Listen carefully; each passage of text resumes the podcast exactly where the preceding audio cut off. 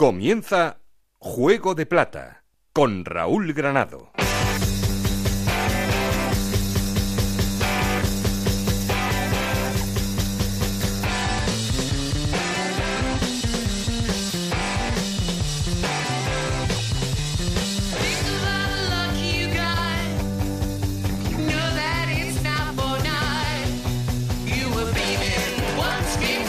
Muy buenas, bienvenidos al capítulo 12 de Juego de Plata, el podcast de Onda Cero en el que os contamos todo lo que pasa en la Liga 1, 2, 3.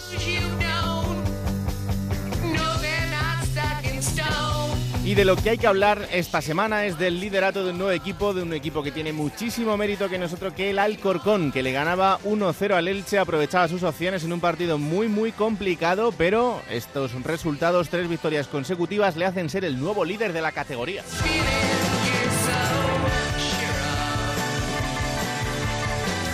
Una jornada en la que hay que hablar también de destituciones porque ha habido nada más y nada menos que tres en los banquillos de la Liga en Segunda División. Manolo Jiménez en la Unión Deportiva Las Palmas, José Ramón Sandoval en el Córdoba y Pipo Baraja en el Sporting de Gijón.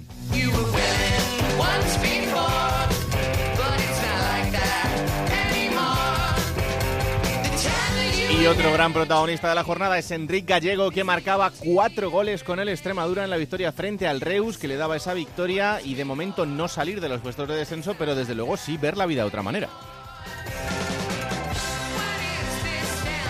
Y como siempre ya sabéis que queremos seguir en contacto con vosotros y para eso tenemos un perfil de Twitter que es arroba juego de plata, un correo electrónico que es juego de. Aquí conmigo está el auténtico cerebro de este programa, Alberto Fernández, con Ana Rodríguez en la producción, con Nacho García los mandos técnicos. No estoy solo porque... Esto es Juego de Plata, el podcast de Onda Cero en el que te contamos todo lo que pasa en Segunda División.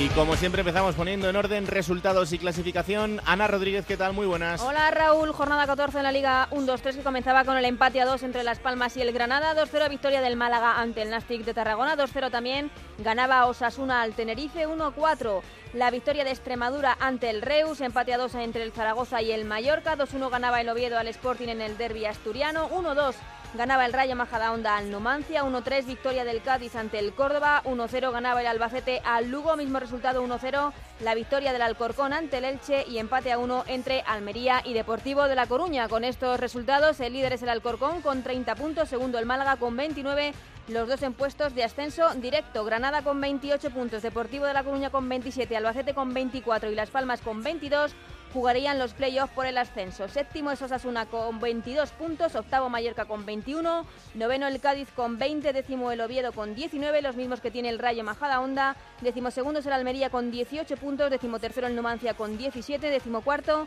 el Sporting de Gijón con 15 puntos, los mismos que tienen el Zaragoza y el Elche, décimo séptimo es el Lugo con 13 puntos, los mismos que tiene el Tenerife y en puestos de descenso Reus también con 13 puntos, Extremadura con 12, Córdoba con 11 y Nastic de Tarragona con 9 puntos. Bueno, un empatito este fin de semana con el Mallorca y el fin de semana que viene a, a casa líder, del líder. A ver, al líder, sí, sí, al, líder. al Alcorcón. El año pasado, además, punto de inflexión el partido en, el Alcorcón, donde se la jugó Nacho González y la- le, le ratificó Lalo, pero fue un partido un partido duro para el Zaragoza. A ver qué, qué pasa esa temporada, porque hay que sumar. Es que son dos puntos por encima del descenso, ¿no? Sí, sí, sí, ahora mismo Pues- sí. 15 puntos tiene el Real Zaragoza. Y está el Alcorcón como está. Bueno, oye, esto es así. Ya sabemos que este año partidos fáciles aquí hay poquitos. Hay poquitos. que sufrir, pero vamos, en todas las jornadas. ¡Qué barbaridad! Gracias, Un Anita. abrazo. Venga, vámonos al laboratorio de Enrique Martín Monreal.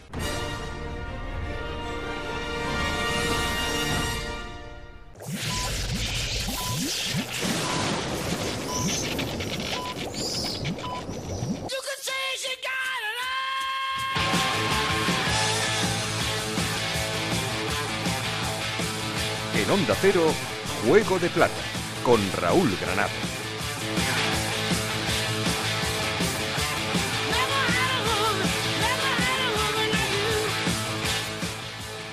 Hola Alberto Fernández, ¿qué tal? Muy buenas. ¿Qué tal, Raúl? ¿Cómo estás? Pues muy bien, vamos a saludar a nuestro gran analista de cabecera, el gran Enrique Martín Monreal. Hola Enrique, muy buenas. Hola, ¿qué tal? Pues muy bien, ¿qué tal tú? Bueno, pues bien, aquí andamos peleando y tratando de, enganchar un par de partidos que nos hagan eh, sacar la cabeza, pero mientras tanto trabajando y bueno, eh, poquito a poquito vamos avanzando, pero eh, aún no nos da. de todas maneras, pero nos dará. En, los, en este arranque del libro, los, los rivales de los capítulos son complicados, ¿eh? Sí, bueno, es que aquí son complicados todos en esta categoría, ¿no? Pero, pero bueno, eh, por ejemplo, con en el partido de Málaga ya se ha visto otra historia. El equipo, bueno, pues eh, va dando pasitos. Eh, y bueno, ya para, para el próximo partido voy a poder contar con, con gente que teóricamente en este equipo tiene que ser importante, como Uche, Abraham, Ramiro, eh, y, bueno y, una incorporación que, que hacemos también por por por eh, lesión de larga duración de harto sí y entonces pues incorporamos a Imanol García jugador cedido por Osasuna que nos va a dar yo creo que nos va a ayudar bastante a, a a crecer y, bueno, soy optimista a pesar del lugar que ocupamos en la tabla y bueno, tranquilidad, trabajo y iremos para arriba seguro. Eh, a los jugadores les tendrás que ir convenciendo. A la prensa la tienes convencida porque nuestro compañero Pedro Rodríguez se cambió hasta el apellido el otro día preguntándote en la, en la sala de prensa. decía Pedro Martín de Onda Cero. Y dice, no, no, no, no, no, que es Rodríguez, que es Rodríguez. Se cambió hasta el apellido. Pero bueno, poco a poco, poco a poco. Eh, los libros hay que escribirlos poco a poco. Efectivamente, y además, pues bueno, eh, esto acaba de empezar, eh, los chavales eh, se tienen que adaptar también a, nuestra filosofía de, de entrenamientos, lo van haciendo, lo van haciendo, son muy receptivos y se palpa, se nota ya el ritmo de entrenamiento que ya es muy superior, por lo tanto necesitamos sí, una victoria que, que nos dé ya un empujoncito y, y si pueden ser dos, pues mejor que una, pero vamos a empezar por una y, vamos a ver si somos capaces de ir poquito a poquito hacia el lugar que uno dijo eh, para Navidad y aún queda, queda recorrido, con lo cual sin prisa pero sin pausa. Claro que sí, próximo rival será el, el Almería. Em, vaya jornada, Enrique, para, para tu profesión, para los entrenadores. Tres al, al paro. Sí, esto lo dijimos ya al principio, que este año eh, bueno, todos los años esto es una sangría y este año, pues bueno, pues, pues, pues más de lo mismo, ¿no? Entonces hay verdaderos eh, hay casos que, bueno que el fútbol pues bueno tiene tiene estas historias eh, no sé me, acuerdo ahora de del Córdoba que, que estrella un balón en, en el en el palo no este eh, de las cuevas, creo, y de, un resultado, pues pasas luego a otro. Eh, son pequeños detalles que, que cuando te van a favor, pues si te van a favor, como, como este año, pues le va un poquito al alba, pues te metes arriba o al Alcorcón. Y si no, pues como a nosotros y a algún equipo más, pues pues pues te vas para abajo. Y, estas son las tendencias y, y, todas, todas las hemos disfrutado y todas las hemos padecido y las padecemos, ¿no? Y mm. sabemos que cuando vienen así, pues al final normalmente te pilla el toro. Pero bueno, esto es eh, todos yo creo que todos lo tenemos interiorizado y, y, entonces pues eh, es algo con lo que convives, ¿no? Y cuando, cuando te pasa una cosa de estas que, te destituyen y te vas a tu casa y de repente eh, luego pasan las semanas y ves que el, equipo empieza a ganar, dices, estos capullos estaban ahí conmigo que, no ganábamos un partido y ahora fíjate, parecen otros. Ah, o, dices, no, pues igual es que yo me he equivocado y no he hecho las cosas bien. Mm, bueno, sí, a veces, ¿sabes qué pasa? Que, que bueno, pues, eh, a ver, la gestión de, de, de grupo es, es, eh, es diferente. Entonces, eh, conectas, no conectas, conectas más, conectas menos. Yo creo que ahí es donde se produce un poquito el cambio, ¿no? Y, y bueno, y, al final, bueno, pues, pues, pues eh, todos los entrenadores hemos hecho cosas buenas, todo, a todos nos han cesado alguna vez, y, al final pues bueno pues eh, yo creo que es la conexión con, con, con el grupo la que la que hace pues que al final eh, vayas vayas para arriba. Pero lo mismo mm, te pasa cuando eh, bueno pues tú entras entras eh, con la temporada empezada y, y bueno y estas cosas pues y otras veces pues no te va. Es que es la vida misma, ¿sabes? Mm, sí, sí, totalmente. Em, los oyentes de Juego de Plata son unos privilegiados, porque hace un par de semanas Enrique dijo, cuidaos Asuna, que puede ser, yo le veo ahí como uno de los tapados, y a ver qué pasa. Tres victorias consecutivas lleva Osasuna ya. O sea que... Sí, bueno, estaba a rebufo, estaba...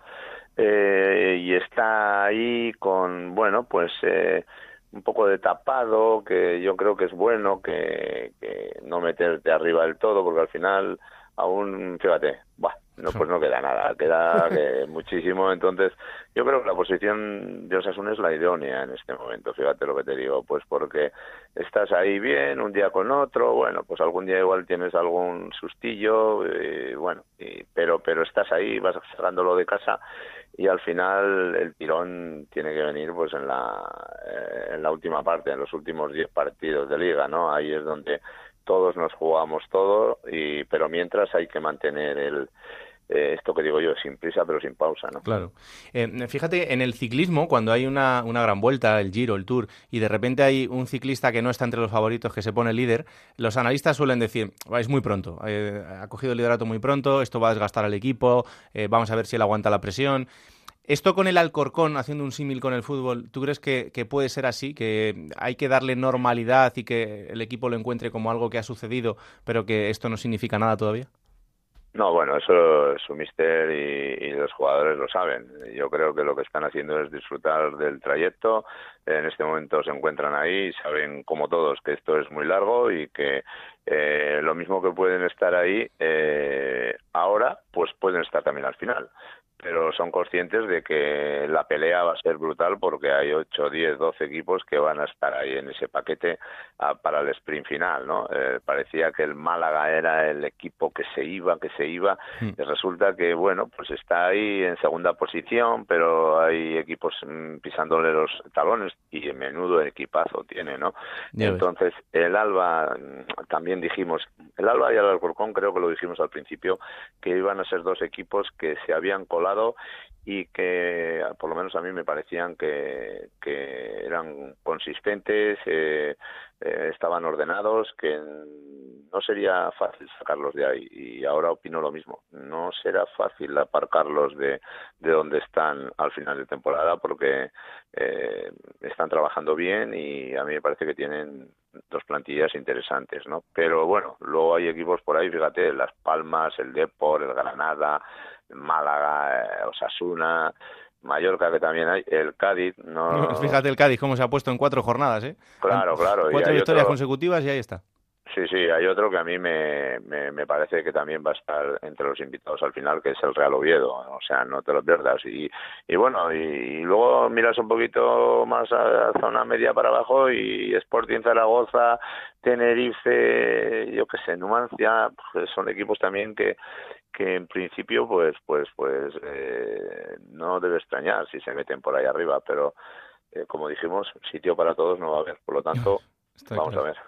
es que la, moral que da ganar el derby al Oviedo, igual no es tontería lo que dice Enrique. Sí, ¿eh? a veces el, el, punto de inflexión que te falta, ¿no, Enrique? Que de repente estás viendo que pasan cosas y que están bien hechas, pero que tienes esa pizca de suerte que, que no te da los tres puntos, que no te da lo que al final eh, es un refuerzo para todos, para los jugadores, para el entrenador, y de repente en un partido que son tres puntos también, pero que tiene un punto más de emotividad, cuando consigues una victoria como esa, de repente todo empieza a funcionar.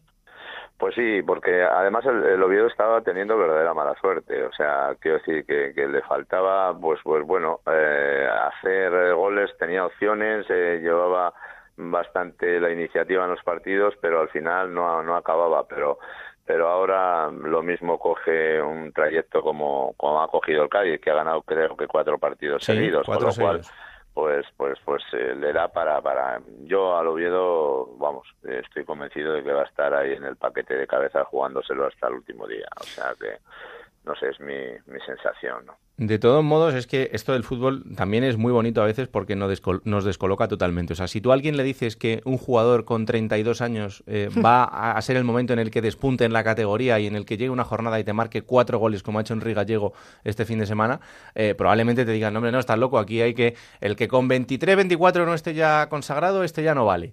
y llegamos y nos encontramos con este bicho y ahora ¿qué haces?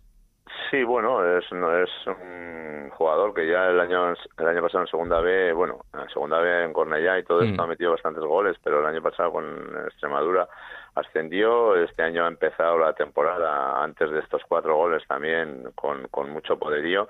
Te preguntas eh, qué ha hecho que este chico no haya aparecido antes, pues no lo sé, porque no sé eh, qué planteamiento de vida ha tenido, no ha tenido, si ha querido ser profesional, no, no, no, no lo sé, no, no tengo, no tengo, lo he visto jugar en Cornellá y por ahí, pero ya, ya no sé si, si por motivos, eh, yo qué sé, laborales que pueden ser o por, o por diferentes historias, pues no, no había dado el paso pero sí, pues, pues está pudiendo muy fuerte con la categoría y, bueno, y nunca es tarde, ¿no? Para, para hacer estas cosas. Esto denota también que cuando uno quiere, trabaja y, y, lo busca, pues al final tenga 27 o 28 o 32, pues, pues puede llegar a encontrarlo. Y entonces todo esto seguro que es un premio a todo ese querer, ¿no? Claro. La última por mi parte, eh, Jeremy Vela, este futbolista, y lo pongo como ejemplo de algo que pasa, o sea, no, es una cosa que le haya pasado solo a él, le ha pasado a muchos por celebraciones quitándose la camiseta o cosas así. Cuando te expulsan a un jugador por algo que, sabes que no puedes hacer, em, entendiendo el momento en el que, joder, acabas de marcar un gol, que es un gol que da la victoria a tu equipo, es en el tramo final del partido, pulsaciones altas, etcétera, etcétera, pero claro, es que eh, al equipo también le vas a hacer mucho mal perdiéndote un partido por una expulsión por este sentido. ¿Cómo, cómo se hace en este caso para coger al jugador y decirle, oye, esto, esto no lo puedes hacer? Bueno, eh, yo lo conozco muy mucho. Sí, sí, por eso, ¿no? pero, pero bueno, eh, al final te vuelves loco, era el minuto 84, el, eh, bueno, pues eh, había algún partido atrás, el nuestro, por ejemplo, no, no, no jugó, y bueno, pues es un momento de alegría, de rabia, de, no sé, al final unos lo demuestran de una manera, otros de otra. Todo el mundo lo sabemos y saben los jugadores que hay muchas cosas que que hay que tener cuidado, pero bueno, luego llega el momento y te desborda y al final pues pues el que pierde lógicamente es el jugador porque porque bueno, pues el próximo partido no estará, con lo cual si sale otro lo hace bien, pues eh, lo mismo te toca esperar, eh, bueno, pues yo creo que con eso si le toca esperar algún día, que no, que, que ojalá que no, eh, que le quiero mucho, pero que le puede pasar, entonces se dará cuenta, se, seguro que se dará cuenta en el momento que, que el colegiado lo ha expulsado, ¿no? Aunque parezca una injusticia, pero pero bueno, está regulado así y, el jugador también tiene que tiene que aprender. A nosotros nos pasó también un tema con, con un chico que, que con la espinillera, o sea, imagínate, córner que nos van a sacar en contra, él tenía que defender una posición y él, eh, una espinillera que, que, que pierde y que el colegiado pues le hace salir del campo y, y, bueno, y hay chicos que tienen la manía de cortarse las medias por, por la zona del tobillo, se dejan solo lo que es la, eh, la varilla que digo yo y mm. al final nunca pasa nada hasta que pasa. Hombre, claro. Esta esto es la, la historia, ¿no? Y, y, cuando pasa, pues, pues bueno, pues te rebotas y, y dices, Dios mío. Pero bueno, eh, en el fútbol y en la vida estas historias eh, de vez en cuando aparecen. De todas maneras, Enrique, los jugadores ahora tardan un año en salir al campo cuando están en el banquillo. O sea, es imposible. Entre las espinilleras que me corto por abajo, me pongo el esparadrapo por encima, me subo las medias. Y después del partido tardan otra hora. Esto cuando tú jugabas, vamos, tardaba un tío tres minutos en salir del banquillo a la zona de por la que tiene que entrar al campo y cogía al entrenador y te decía, vete para atrás otra vez que ya no sales. Sí, sí, bueno, yo te puedo decir, vamos, eh, si me lo permites, mi máxima es eh, pues la, de antes. O sea, todo el mundo debe tener la, camiseta puesta, las espinilleras y las botas atadas, porque eh, no puede pensar el, el futbolista que está sentado en el banquillo que que va a salir, que va a calentar, que va a haber tiempo para todo, porque puede haber una lesión y de y de estar sentado al campo. Y entonces, no, espera, que me tengo que poner la camiseta, espera que me tengo, eh, a usted, pues, pues en mi equipo por lo menos trato de que esto no pase y si en algún momento pues pasa, pues no vuelva a pasar. no no claro no vuelva esto es como el ejemplo que pongo no se puede ir a más de 120 por la autopista. Si vas pues bueno es tu problema no luego igual no te pilla la poli eh, o la policía nunca pero si te pilla pues pues te, te, denunciará. Pues aquí pasa lo mismo.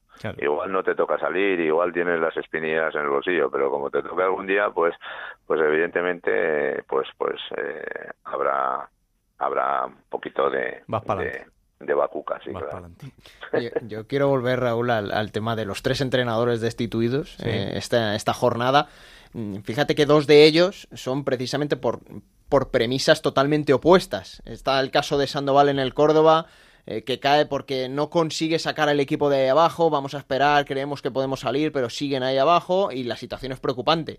Y está el caso de Manolo Jiménez en la Unión Deportiva Las Palmas, que al final se acaba marchando porque ha tenido una serie de resultados malos o dudosos en un equipo que está preparadísimo para volver a, primera división, para lograr el ascenso. No sé, Enrique, dentro de lo, que mal, lo mal que sabe un entrenador que le eche, porque me vas a decir, lo, malo que sabe es que te echen, pero que, sabe peor, que, que, no consigas en tu objetivo sacar al equipo de abajo, que tengas una plantilla, una super plantilla, y que, oye, que tengas una serie de resultados malos y no estés ahí arriba. Bueno, lo, lo que peor te sabe es que no tengan la suficiente paciencia, paciencia ¿no? Eh, bueno, pues hay mucho dinero en juego, los equipos han invertido, eh, bueno, los, los que han bajado de primera, pues pues eh, tienen ahí una bolsa de creo que de 9 o 10 millones de euros para gastar, más lo que podían tener. Entonces son plantillas con, con un alto nivel económico y parece que si ahora en Navidades no están entre los tres primeros, pues ya el entrenador de turno tiene que desaparecer, ¿no? Y yo creo que que bueno, que, que en ese sentido todo el mundo debiera de tener un poquito más de calma. Bueno, pues cuando no ganas, no ganas, no ganas, no ganas, pues bueno, pues al final tú mismo te das cuenta que dices, bueno, pues ya está, pues pues me pilla el toro, me pilla el toro, pero pero no sé, yo creo que también debiera de haber un poquito más de paciencia, pero pues, pero yo qué sé, ya ya veis cómo está todo y esto no cambia ¿eh? esto esto va a seguir toda la vida toda la vida igual y y, y no no creo que, que en un futuro lejano eh, los presidentes pues sean todos con muy pacientes. Yo creo que tienen mucha presión exterior también y al final la cuerda se rompe siempre por, por el lado más débil, ¿no? Bueno, nosotros a lo nuestro, con nuestro libro poquito a poco, capítulo a capítulo, y vamos a ir despacito y buena letra, que esto ya verás tú como al final, cuando el libro esté terminado, luego vendrán y dirán, pues ha salido bien y claro, pues es que había que confiar. Es que el primer capítulo fue tan bueno que la gente ya bueno, bueno, esto, el segundo va a ser así. eso era para, para enseñarlo, para enseñarlo, para que se vea que son capaces de hacerlo. Y ahora ya, pues nos falta rematarlo un poquito con, con dos o tres días como estos y ya pues nos vamos para arriba, si esto es así. Que siempre que sí. Enrique, disfruta de la semana, un placer como siempre. ¿eh?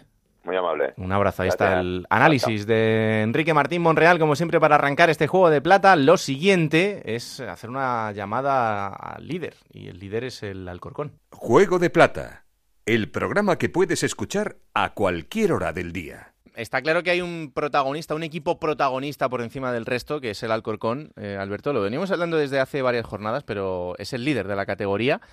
Eh, y por eso este capítulo de Juego de Plata tiene que empezar por el conjunto alfarero esta semana. Sí, bueno, veníamos hablando que el Alcorcón podía ser el tapado. Yo creo que ya no lo va a ser, porque estando ahí arriba ya todo el mundo le, va a señalar que evidentemente el equipo de Cristóbal Parralo está haciendo las cosas muy bien con esas nueve victorias en, en 14 partidos, siendo el equipo menos goleado. Unos números, Raúl, que el otro día lo comparaba con las cinco grandes ligas europeas en primera y segunda división, es el equipo que menos encaja el, conjunto de Cristóbal Parralo y que en casa haya ganado casi todos los partidos, excepto el de la primera jornada contra el Sporting de Gijón, sin encajar ningún gol pues eh, le han llevado a estar donde está, Un equipo muy sólido que el otro día sufrió muchísimo contra el Elche, un partido plomizo, muy pesado por la lluvia, pero que en el minuto 94, cuando ya estaba todo acabado, tiempo cumplido, esa falta que peina Esteban Burgos, pues le da los tres puntos y el liderato, y ahora sí que sí, ahora el Alcorcón tiene todos los focos y esa responsabilidad, entre comillas, de estar ahí arriba.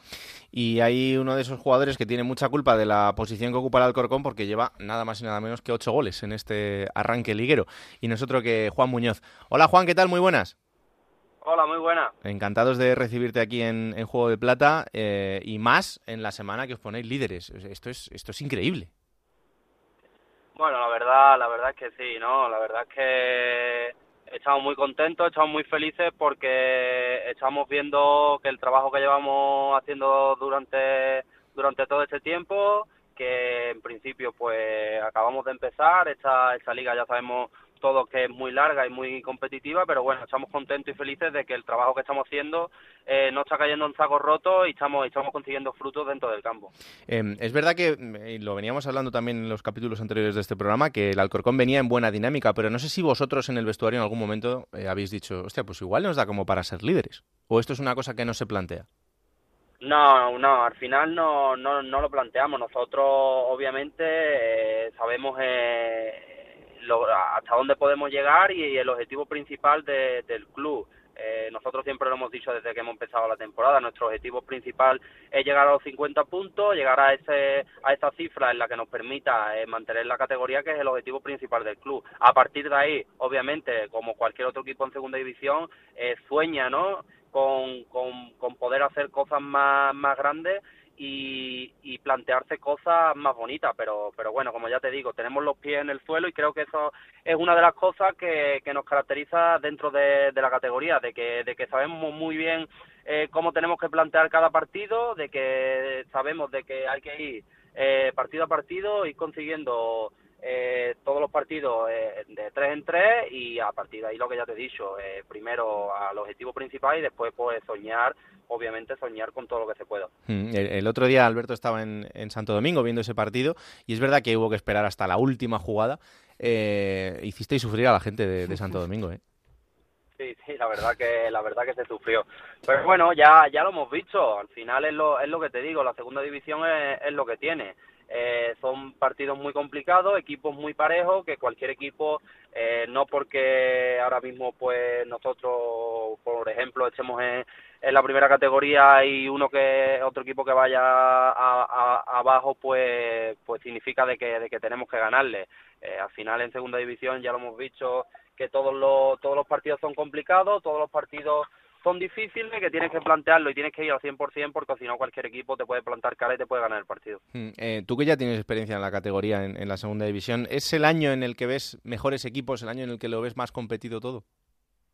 Sí, yo sí, yo sí lo veo. Ya he tenido la suerte de jugar dos años atrás. Eh, sí que es verdad que esos dos años también han sido muy complicados, pero este sí creo que, hay equipos eh, de altísimo nivel, equipos de, de nombre y también equipos humildes que, que no tienen tanto nombre pero que también tienen muchísimo trabajo y que ponen las cosas muy difíciles a equipos que en teoría pues como ya he dicho tienen más nombre y tienen más caché, ¿no? Hmm. Eh, imagino que lo habrás visto, pero estás nominado al mejor jugador del mes junto a Blanco Leschuk y a Carlos Fernández por la liga. Sí, sí, lo, lo he visto, lo he visto esta mañana en las redes sociales y bueno, para mí, para mí es un honor, ¿no? Eh, yo siempre lo he dicho, ¿no? De que, de que para mí, pues, como cualquier jugador, ¿no? Lo que quiere es lograr lograr lo máximo, eh, estar siempre en las mejores condiciones para que después pues reluzca dentro del campo y, favorecer al equipo, ¿no? Pero bueno, para mí es una satisfacción muy grande porque eso es eso es dinámica de que de que el equipo está está haciendo bien las cosas y al final pues, estábamos ya dando todos los compañeros, ¿no? Pero ¿cuál es el, el secreto de, este Alcorcón y llevándolo a tu terreno para que tú te encuentres también y las cosas estén, estén saliendo perfectas? Porque eh, tú en los últimos años sales de, del Sevilla, eh, canterano del Sevilla, tienes opciones de, salir cedido, temporadas como tú decías antes, algunas bastante complicadas, el año pasado en Almería con el equipo sufriendo hasta el final, en Zaragoza también con, con poco protagonismo a veces, eh, también eh, buscándote la vida como has podido y de repente llegas al Alcorcón y todo funciona. Bueno, sí, al final eh, ya lo sabemos, el fútbol no es solo llegar y que te salgan bien las cosas, eh, son muchísimas circunstancias, muchísimas cosas que, que ya sabemos todos cómo es el mundo del fútbol, ¿no? Y bueno, yo sí tengo que, pronunciar una palabra clave que yo he visto en el Alcorcón, ¿no? Y, y en mi equipo y en, y en mi vestuario, eh, lo he dicho ya varias veces, es familia. Eh, yo veo que es un, un, equipo obviamente no profesional como cualquier otro, pero, pero más allá de eso, un grupo humano que, que vamos todos a una, que vamos todos remando en la misma dirección, que cada uno sabemos lo que tenemos que hacer, que eh, el que está en el banquillo o el que en este momento no está teniendo más minutos, eh, lucha y pelea cada entrenamiento como el que más y al final pues que haya esta competitividad al final es, es muy importante para, para un equipo y para y para un grupo para un grupo de profesionales que al final vamos todos en la misma dirección porque va a ser bueno para todo a final de año. Eh, ¿Cuánta culpa tiene todo esto el mister Cristóbal Parralo? Porque eh, nosotros mm, desde fuera lo vemos como una bendición, como alguien que, que le está dando una normalidad a todo que al final hace que también vosotros podáis brillar más. Sí, el Mitchell tiene mucha culpa, ¿no? Al final el Mitchell es entre comillas el profesor, el que lleva el que lleva todo todo el trabajo y, todo y todo eso que, que, no se ve, ¿no? Al final el Mitchell es un, una persona muy tranquila que, como ya he dicho antes, que tiene los pies en el suelo y que, y que sabe que sabe lo que hace y lo que quiere. Eh, va a muerte con, con las ideas que tiene, con sus jugadores y al final por nosotros, obviamente, eh, si un entrenador de esas características nos da esa confianza, nosotros vamos a ir a muerte también como estamos yendo con él. Hmm, es que al final eso, eso es clave y cuando tienes un grupo como el que tenéis ahora, pues se nota muchísimo. Em, hace un rato, antes de, empezar esta entrevista, he hablado con una persona a la que tú le tienes un enorme cariño y nosotros también, porque entre otras cosas, además de representante, también es compañero nuestro eh, en Onda Cero comentando partidos en el, en el Radio Estadio, que es eh, el gran Pedro Riesco, y me decía, hablando con él un poco de ti, me decía, eh, para Juan lo que es primordial son sus dos hermanas y su madre. Eso que no se lo toque nadie. La familia, ¿qué te dicen tus hermanas ahí cuando te ven ahora de líder? Bueno, al final, eh, bueno, Pedro lo sabe, ¿no? Y mi René también, ¿no? Son personas que llevo ya muchísimo tiempo trabajando con él y más que mi representante, ya lo he dicho muchas veces, son como hermanos para mí, ¿no? eh, mi familia, pues para mí es muy importante y son y, y son las personas que, que siempre han echado han estado a mi lado, ¿no? Y ahora que, que las cosas van bien, pues ahora pues parece que todo es bonito y que todo reluce más, ¿no? Pero ahora sí me acuerdo de, de, mi, de mi familia, me acuerdo de mi novia, de la gente que ha estado al lado mía en, en los momentos difíciles y que, que, siempre ha intentado sacarme una sonrisa. Y obviamente pues me acuerdo me acuerdo de todos ellos que son los que los que han vivido conmigo los peores momentos y ahora obviamente pues lo están viviendo los mejores al, al, lado mío mm, eh, y, esa estrella que tienes ahí en el cielo que te está ayudando un montón también y que seguro que estaría muy contento Juan. Está claro al final eh, eso está por encima de todo. Mi eh, mi padre pues su sueño no era era que yo llegara a, ser futbolista a que a que viviera de hecho y a que y sobre todo que, que disfrutara. Él siempre me lo decía desde que desde que empecé a jugar fútbol que cuando entrara en el campo disfrutara y, y y saliera del campo riéndome. Y al final eso es lo que es lo que siempre intento y, y por él obviamente pues pues pues estoy en este mundo eh, le debo muchísimo y gracias a él pues pues estoy donde estoy y soy la persona que soy. Mm, lo bueno Raúl es que del fútbol y sobre todo de esta segunda división es que año tras año siempre te sorprende. Siempre tienes unos nombres marcados en rojo y salen otros de los que tienen marcados. Y esta temporada eh, ha eclosionado el nombre de Juan Muñoz, ¿no? Porque lo estabais comentando antes, esas temporadas difíciles que había tenido. A lo mejor no estabas en, el punto del disparadero, Juan, y ahí estás, ¿no? Con, con ocho goles. Y yo creo que fue hasta aquel partido de Copa del Rey contra Extremadura que tenías minutos, pero no, no, no terminabas de estar eh, cómodo, hiciste ese gol y a partir de ahí te, te, afincaste. Lo importante que es también sentirse querido y respaldado por, por la plantilla, por el club y por la afición, porque Raúl Juan es un tipo que acaba los partidos, saluda siempre, se queda después de los partidos con, los aficionados, se hace fotos con todo el mundo. Eso también para un jugador, Juan, sentirse cómodo y querido es importantísimo. Eh, está claro, está claro. Al final, eh, que, que haya eh, lo que he dicho antes, esa familia y esa unión, ¿no? Y que haya esa complicidad de, afición, club y, jugadores. Al final, que vayamos todos todos a una, que, que todos tengamos los pies en el suelo y sepamos y sepamos dónde estamos y todo lo que nos ha costado llegar hasta hasta ahora y disfrutar del momento obviamente pues es lo que hace después a los futbolistas no que, que al final somos los los artífices no o los que o los que nos ponemos las botas para jugar en el campo pero ah, después detrás pues hay un trabajo muy importante tanto de club como de todos los trabajadores que hay por detrás de cuerpo técnico de la afición obviamente y al final que haya esa armonía y que y que todo y que todo todo lo que te rodea sea bueno, pues al final eso ayuda muchísimo a los futbolistas que a, alcanzar su máximo nivel. Hmm. Oye, próxima estación recibir al Zaragoza, el Zaragoza que también ha pasado por momentos complicados, que ahora parece que empieza a salir un poquito del bache, pero que sigue ahí en la zona baja. Eh, partido muy difícil por la entidad del, del Zaragoza y partido especial también para ti, imagino, ¿no? Por lo que supone enfrentarte a un equipo en el que también estuviste. Sí, está claro. Al final es, un equipo en el, en el que estuve. Fue mi primera salida eh, de Sevilla. Eh, obviamente, pues lo que te he dicho, al final eh, tuve la suerte de estar allí seis meses, de, tener allí grandes amigos y grandes personas que me, que me ayudaron mucho en, esos seis meses.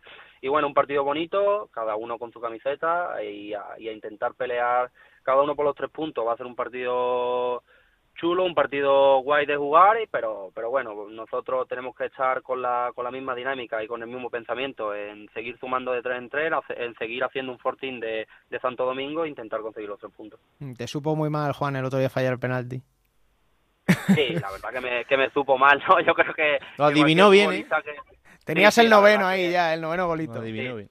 Tenía, tenía el noveno, pero, pero bueno, hecho, hecho fútbol, al final nunca, o siempre no se acierta siempre, ¿no? Al final, pues también en un penalti eh, hay un tirador, pero también hay un portero, ¿no? Y esa vez, pues lo hizo bien el portero y, bueno, le di la enhorabuena después de, del partido, pero bueno, por suerte, pues, y con el trabajo que hicimos durante los 94 minutos, pues pudimos conseguir esa, esa victoria que al final era lo más importante. Oye, lo de verte ahí arriba, Juan, en lo personal también, con los blancos Lechuk, Enrique Gallego, gente está haciendo muchos goles, tú también, verte ahí arriba en la, en la clasificación de goleadores, a uno le motiva especialmente, le reta, porque además en Alcorcón, desde, desde los goles de David Rodríguez siempre ha estado también falto de, de esa figura que, que haga los tantos, y tú estás ahí colocado.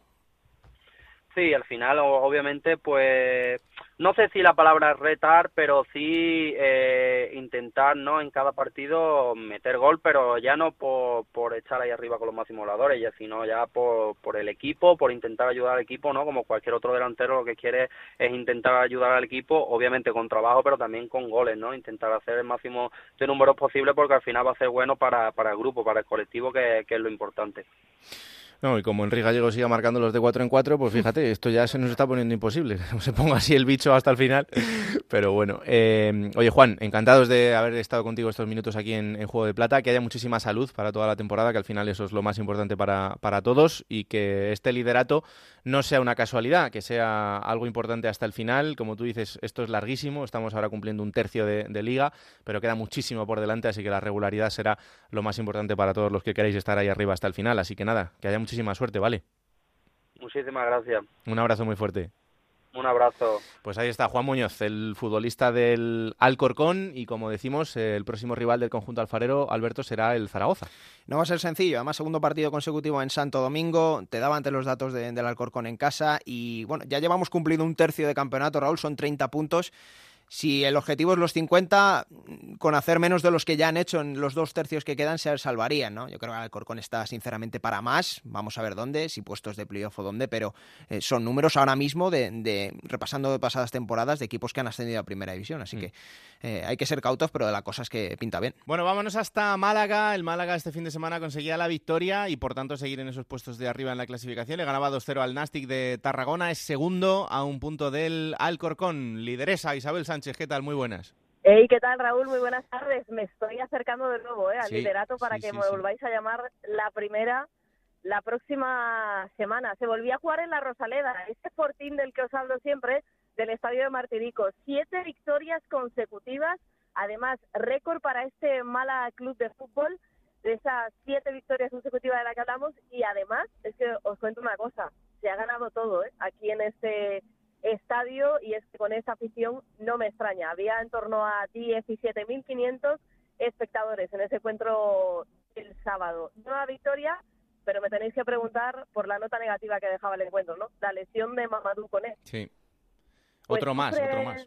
Otro más, y ese tiene una lesión muscular de grado 1-2 en el cuádriceps de su pierna izquierda. Eso reza el parte médico, en definitiva una rotura para estar en torno a tres, cuatro semanas de baja. Esto va a depender un poquito de la evolución de, del atacante, pero otro más que se pierde en esa zona delantera que también está en el dique seco, Jack Harper. Lo positivo de este delantero, del canterano, es que ya está prácticamente en la recta final y previsiblemente sí que se podría contar para final de año con él. Ahora toca ver cómo va a resolver esta situación Juan Ramón López Muñiz. En principio sería Héctor Hernández el atacante que ocuparía esta posición, pero también tendría opciones, por ejemplo, utilizando a Adrián Dengan o también con Aksabanovic, que fue debutante en el encuentro del sábado y que, ¿por qué no?, podría volver de nuevo a ser el sustituto de Mamadou Koné como ya ocurrió en el encuentro de, del sábado. Veremos las opciones que, que plantea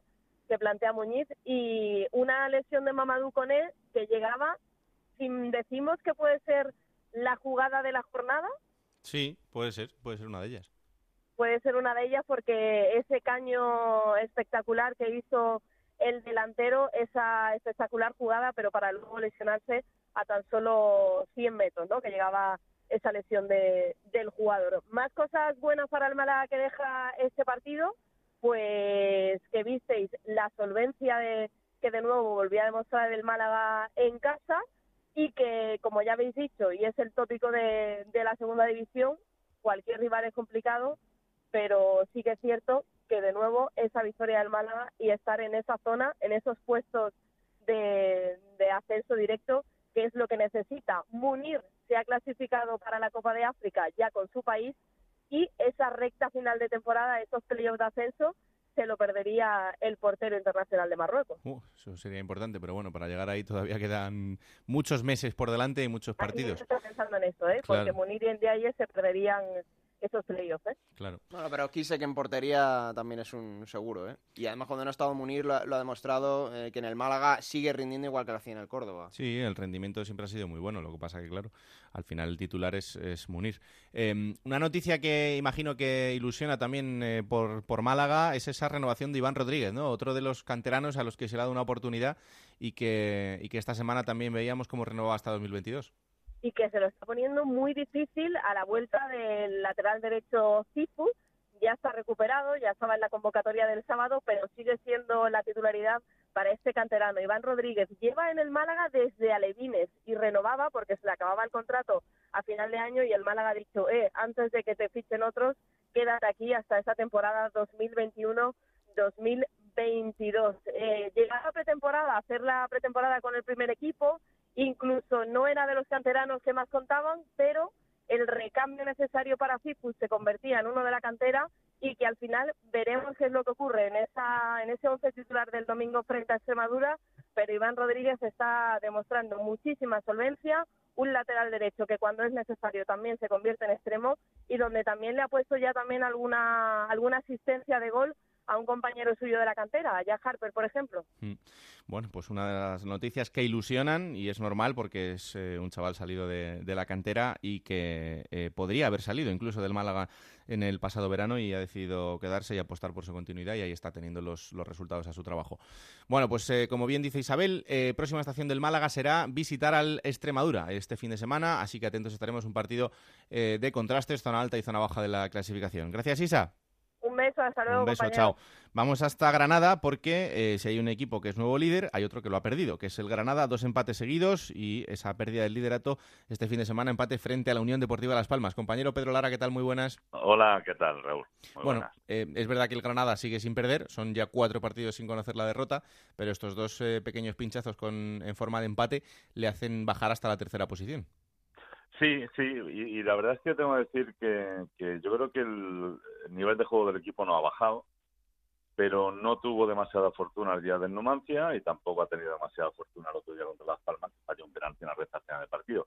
Bien es cierto que después del juego de la segunda parte, un poco más conservador, eh, el juego del equipo decayó y al final el Arreón eh, le surtió bastante buen efecto con la entrada de Rodri al terreno de juego. ¿no? Yo creo que era jugar con dos puntas con Adrián y con Rodríguez vino bastante bien. Pero el fallo del penalti, luego, afortunadamente para el equipo rojiblanco, llegó ese gol, ese tanto del empate. Y yo creo que el juego no ha decaído, ni mucho menos. Simple y llanamente, yo creo que las circunstancias y también, por qué no decirlo, la fortaleza de los equipos. El Numancia defiende bastante bien y Las Palmas jugando en casa. Y a pesar de las dificultades con el asunto de Manolo Jiménez y todo lo demás, pues es un equipo difícil de batir. Mm, no, y también las bajas, porque en este caso eh, lo, hemos hablado. Es verdad que en Las Palmas tenía la baja de Rafa Mir, pero el Granada también tenía la baja de Pozo, que ya lo decíamos la semana pasada, y eso al final pues también se tiene que notar. Sí, sí, se nota. Hombre, yo creo que esta semana ya que empiezan a recuperarse la gente que no ha estado, el caso de Pozo, ya está Montoro, ya están todos. Yo creo que el equipo, bueno, hay un partido también complicado ante el Sporting. El Granada tenía una, una parte primera del calendario, yo diría que un poco más asequible y ahora llega ese pequeño o ese gran Tourmalet, ¿no? Donde hay que enfrentarse, el equipo tiene que enfrentarse contra los equipos históricamente mejores del, de la competición. ¿no? hay partido contra el Sporting este viernes, luego el fin de semana que viene se jugará en Málaga ese gran derbi, ¿no? Entre Málaga y Granada. Claro, ahí teóricamente, eh, bueno, pues los puntos seguramente que va a sumar el equipo van a ser menos. Yo sigo viendo a Granada, no solamente, creo que todo el mundo está viendo a Granada todavía muy fuerte, con un buen fútbol, con un desparpajo extraordinario y con una disciplina que le está llevando a, eso, ¿no? a, estar todavía muy bien posicionado. Vamos a ver lo que pasa porque seguro que vamos a ver buenos partidos y ahora ya esto, está todo el mundo pendiente de lo que pueda ocurrir ese viernes, el próximo viernes contra el Sporting de Gijón con el nuevo técnico hmm. y a ver qué disposición tiene el Granada después de ese buen resultado conseguido en las patas. Bueno, pues atentos estaremos al debut de José Alberto López en el banquillo del Sporting y lo que significa esa visita al Granada este fin de semana y si le pone las cosas complicadas. Gracias, Pedro. Muy bien, Raúl. Un abrazo. Un abrazo fuerte. Eh, como decíamos en la entrada, uno de los grandes protagonistas de esta jornada ha sido Enrique Gallego, eh, Alberto, el delantero del Extremadura y esto es otro de los casos, como hablábamos antes también con, con Enrique, em, en los que al final el fútbol, pues de vez en cuando te, demuestra que las cosas no son uno más uno, son dos. Eh, a veces son siete, como decía, como decía el otro. Y al final, eh, con 32 años, después de estar luchando por eh, hacerse un hueco en el fútbol profesional, este futbolista llega la temporada pasada a la Extremadura, sube de categoría este año a la segunda división con el equipo y se planta y marca cuatro goles eh, y además es el, jugador franquicia del equipo. Sobre todo la barrera de la edad, Raúl, porque este fin de semana en Radio Estadio lo comentaban también las similitudes que puede tener con Borja Iglesias de la pasada temporada, un jugador que viene de segunda B, que explota, que hace goles, que, que sorprende, pero claro, la edad de Borja Iglesias hacía replantearte que probablemente tendría mucho más futuro del que le estamos eh, atribuyendo a Enrique Gallego, pero hay que decir que eh, tiene que ser el espejo para todos esos jugadores que a lo mejor con 27 años nunca han tocado el fútbol profesional, que están empezando en segunda B, es que son 32 años, Raúl. Es que, vamos a ver, el, fútbol te sorprende muchas veces y lo hemos estado diciendo en este mismo programa, pero lo de Enrique Gallego es tan grato que mm. aparezca un jugador así, que haga tantos goles, que se adapte tan bien a la categoría y que no, no, no creo que estemos locos si soñamos que algún día dentro de no muy poco, la próxima temporada, la siguiente, podemos ver a Enrique Gallego en primera división. Sería un regalazo. Igual hasta antes, fíjate lo que, Fíjate lo que te digo. De momento es el Pichichi de la categoría con 13 goles. Evidentemente cuando marcas 4 en un partido, pues si no eres el Pichichi poco, poco te falta. Y Enrique Gallego lo ha aprovechado este fin de semana para ser el Pichichi. Eh, yo tengo un amigo Pichichi también ah. en Extremadura. Es un fenómeno absoluto al que podéis ver en Canal Extremadura todos los que eh, tengáis ese placer, que no es otro que el compañero periodista David Briz. Hola David, ¿qué tal? Muy buenas. Hola Raúl, Alberto, muy buenos días, me vendes demasiado bien. ¿eh? No, no, no, no, no, todo merecido, todo merecido. Encantados de, recibirte otra vez por aquí. Y en este caso, para, para hablar de Enrique Gallego, de, los, de lo que está significando su figura en el equipo, como decimos, es un equipo que, fíjate, todos los problemas que está atravesando esta temporada para adaptarse a la categoría, para conseguir victorias, em, con la destitución de Juan Sabas, y al final es eh, el soplo de, aire fresco en, ese equipo. Me has quitado la palabra de la boca, es el soplo de, aire fresco. Es verdad que, que el no, está siendo tan idílico ¿no? El, el, estreno de Extremadura en el fútbol profesional, año duro, ha costado hacer la plantilla, ha habido muchos problemas para adaptarse al fútbol profesional. Los resultados no han sido del todo buenos, pero claro, eh, te dio una exhibición en el Wanda Metropolitano, ganaste 1-4 frente al Rayo Majadahonda, el gustazo de, de, ver a un jugador como Enrique Gallego cada domingo, y luego lo que vimos el, el sábado que fue una auténtica exhibición, Raúl. Es que todo lo que tocaba Enrique Gallego era gol. Hmm. Y ya no solo es que fuera gol, es que eh, fueron goles de muy distintos registros que demuestran que para mí es, eh, pues quizás con Rubén Castro y poco más, el mejor delantero de la categoría. Le vimos marcar dos goles de cabeza de verdadero delantero, uno incluso regateando a, rivales y definiendo con un zurdazo cruzado y luego otro de anticipación, de, de, ir a por el rival, de morder. Es un jugador ejemplar, un jugador de los que no hace ruido, de los que hace equipo y la verdad es que eh, aquí ahora mismo en Almendralejo todo lo que se dice es Enrique Gallego quédate, todo el mundo asume que se va a acabar marchando, pero la gente quiere que al menos finalice la temporada y que ayude a la Extremadura a conseguir ese reto de la permanencia que, aquí se considera vital esta temporada, claro. Y además es un hombre que eh, lo hemos podido escuchar también aquí en el Transistor con José Ramón de la Morena hace no mucho, eh, en el que eh, tiene una historia vital que también es bastante increíble, ¿no? De, bueno, al final de, estas historias del fútbol, de, de la gente trabajadora y de la gente que tiene que buscarse la vida de mil maneras para intentar cumplir su sueño. Pues sí, Raúl, pero fíjate, em, yo recuerdo cuando llegó al, Extremadura el pasado verano, llegó haciendo ruido. Es verdad que, el otro día le preguntamos, es verdad, el 1 de enero nosotros no conocíamos a Enrique Gallego aquí, en, Extremadura. Eh, estaba en el Cornella, El Extremadura necesitaba fichajes porque quería subir o subir y se fijó en Enrique Gallego, que era el máximo volador de toda la segunda B, en el Cornellá. Lo trajo, su fichaje, fíjate, produjo ruido porque fue un fichaje muy caro, 500.000 euros en ese Mm, momento. sí, sí. Para un equipo de segunda B es una pasada. Y, y al final llegó y prácticamente en su estreno marcó en media hora, salió en el minuto 60 en Córdoba, marcó tres goles en su debut con el, con el Extremadura, tres goles ante el filial del Córdoba. Y, y bueno, pues todos empezamos a indagar un poco en su historia y su historia, Raúl, fíjate, jugó en la cantera del español, coincidió allí con, por ejemplo, Raúl Baena, Mm. jugador que luego le vimos en el Rayo Vallecano. Y luego es verdad que ha tenido paso pues por segunda B, tercera, eh, le ha tocado trabajar de repartidor, de albañil, eh, un auténtico currante del fútbol que ahora saborea las mieles del éxito y que aunque le veamos en las portadas, le veamos en todas las radios y demás, sigue manteniendo pues ese perfil humilde, ¿no? El otro día no se lo creía, ¿no? Le llevábamos a la tele el domingo después de, de venir de, de Reus y todavía no se lo creía, ¿no? En lo que estaba haciendo, tiene 32 años, pero tiene ese sueño y yo coincido con vosotros en que mm, si no en enero o la próxima temporada le veremos en primera división. Eso te iba a decir, ¿cómo está su situación contractual con el, con el Extremadura? Bueno, pues lo que se nos había dicho Raúl es que no tenía cláusula de rescisión, que ese acuerdo que tenían Enrique Gallego y Extremadura era que había que negociar directamente con el club, pero según hemos podido saber en las últimas horas, Enrique eh, tiene una cláusula, eso sí, bastante elevada, por encima de los 3 millones de euros. Hay muchos clubes que están detrás de él. Él todavía tiene dos años más de contrato en el Extremadura, así que quien quiera llevarse a Enrique va a tener que pasar por caja, va a tener que negociar con el Extremadura. Hay clubes como Girona, Villarreal o Valladolid que ya han preguntado por él, que se están moviendo y que están haciendo esfuerzos. Enrique lo que dice de momento es que él está tranquilo, que él quiere quedarse aquí, de momento está feliz en Almendralejo, aunque evidentemente tiene el sueño de jugar en Primera División. Eh, dicho todo eso, pues dependerá de los cantos de sirena, dependerá de su situación, dependerá de cómo se lo pinten y de lo que le ofrezcan, pero pinta que podría salir en el mes de enero y, y aquí en Almendralejo, pues evidentemente eh, el personal está bastante preocupado, ¿no? Porque aunque evidentemente te puedan dar tres kilos por él y eso es una gran noticia, perder ahora mismo a Enrique Gallego es perder eh, prácticamente el gol en el Extremadura. Lleva 13 goles, lleva prácticamente la mitad de los goles del equipo. Que fíjate que muchas veces es- lo hablamos como tópico, pero es que probablemente pueda estar entre- ante la oportunidad de su vida. Claro, Claro. con su edad, eh, llegado a este punto, pues oye, nunca sabes si esto te va a volver a pasar y, y es un tren que hay, Claro. que hay que coger. O sea, en este caso es absolutamente entendible y, y además la gente, pues eh, imagino que, que con distancia lo verá un poco, un poco así, ¿no? Es un futbolista al que le ha llegado su momento dulce y tiene que aprovecharlo en, en todos los sentidos. Y ojalá que el Extremadura también pueda aprovecharlo para, para salvar la categoría, algo que también eh, puede ser eh, un- una gran noticia para un equipo que, como estamos contando desde el año pasado, pues ha pasado por muchísimas dificultades y ahora mismo tiene que rehacerse también a la de tener un nuevo entrenador y eh, a la de volver a adaptar eh, muchas cosas para que ese objetivo de la salvación se pueda llegar a, a- a cumplir. De momento, lo que hay que pensar es en el Málaga, que como decíamos es el siguiente rival eh, en casa, así que partido guapo, pero partido muy, muy complicado contra un equipo que está demostrando ser muy sólido, pero que si Briz, si hay que buscarle un puntito de esperanza, al Málaga se le puede pillar fuera de casa, porque en la Rosaleda ya has visto que es imposible. Sí.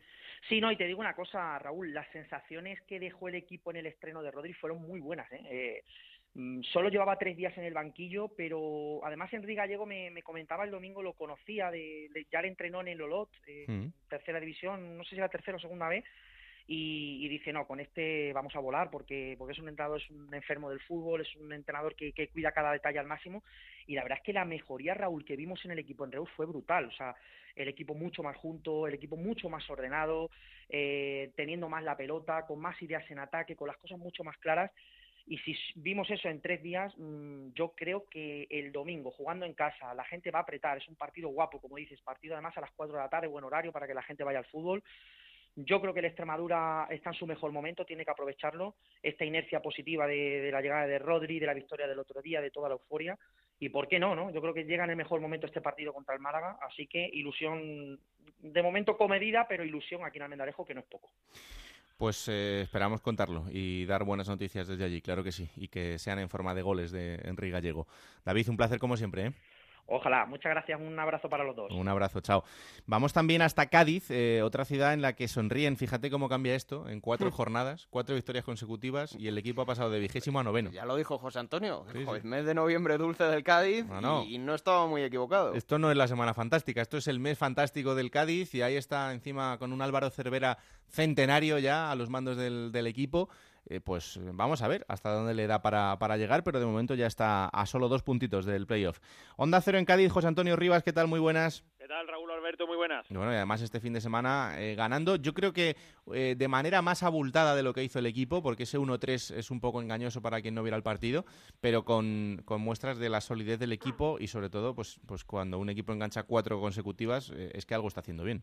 Pues sí, otro día ya lo contábamos en el Radio Estadio que es posible, y también lo hemos comentado estos días por aquí, ¿no? En nuestra tertulia y demás, que es posible que ese mismo partido del otro día del Cádiz en Córdoba, si se llega a producir en septiembre, en octubre, pues muy posiblemente el Cádiz hubiera perdido ese partido. Pero como ahora estamos en noviembre y bueno, pues todo sale de cara, parece por aquí al equipo, pues lo ganó. Es verdad que no hay tampoco que quitarle mérito al equipo y que bueno, pues supo aguantar, ¿no? las embestidas del Córdoba y luego jugar un poquito con esa ansiedad, ¿no? Que tienen los equipos eh, de forma lógica cuando están abajo y es que el Córdoba una vez que llegó al minuto 80, 85, pues eh, en vez de pensar si no hemos podido ganar esto vamos a empatarlo, pues se fue un poquito a tumba abierta a por el eh, partido y claro, pues eso le, le costó finalmente que un equipo pues eh, más experto en esta en este tipo de cosas, más acostumbrado a, jugar, ¿no? Con los tiempos del partido y demás, pues eh, le pillara. Eh, la jugada de, del gol del 1-2 pues un, es un córner que si os fijáis bien el Córdoba descuelga a tres futbolistas para la contra y a uno para el rechace, es decir, que defiende pues solo con seis futbolistas. Esto pues deja eh, una posible acción de remate pues a uno contra uno, ¿no? Y en este caso pues es lo que pasó. Marcos Mauro ganó al defensa del Córdoba, hizo el, el 1-2 y bueno, pues ya luego con el equipo roto llegó el, el 1-3. Lo que sí es cierto es que al equipo pues está ahora mismo tocado por una varita, le sale todo. Eh, hay jugadores que, como hemos ido contando también en esta misma sintonía, pues se han ido recuperando, han ido ganando minutos, cogiendo forma y ahora mismo pues eh, hay pocos jugadores que no estén bien y bueno, pues al equipo le sale todo y como, como hemos comentado aquí también, ojalá que, que, este mes de noviembre es lo que se pregunta todo el mundo, si no puede durar un poquito más, ¿no? para que se alargue la buena racha. ¿no? Desde luego que está siendo un mes absolutamente increíble. También con la buena noticia de la renovación de Alex Fernández. Sí, señor. Eh, lo anunciaba el club a final de la semana pasada, además con una campaña de marketing sí. un poco peculiar, pero bueno, que al final yo creo que consiguió su objetivo, que era lanzar el cebo y que la gente pues estuviera ahí pendiente. Anunció que iba a llegar un directivo al día siguiente y bueno, pues eh, lo que se hizo fue un vídeo promocional en el que en una silla no típica de, un despacho de ejecutivo pues se daba la vuelta y era Alex Fernández elegantemente vestido que decía que se iba a quedar en casa hasta 2022 y bueno, una buena noticia que ya se, se estaba barruntando en las últimas semanas, pero que, bueno, hasta que no se ha confirmado, pues no se ha quedado la gente tranquila. La verdad es que estaba siendo uno de los futbolistas más importantes del inicio de temporada, a pesar de que en los dos últimos partidos pues no ha sido titular, pero sin duda volver a serlo porque es fundamental ¿no? para, para la idea de, de Cervera, para ese centro del campo.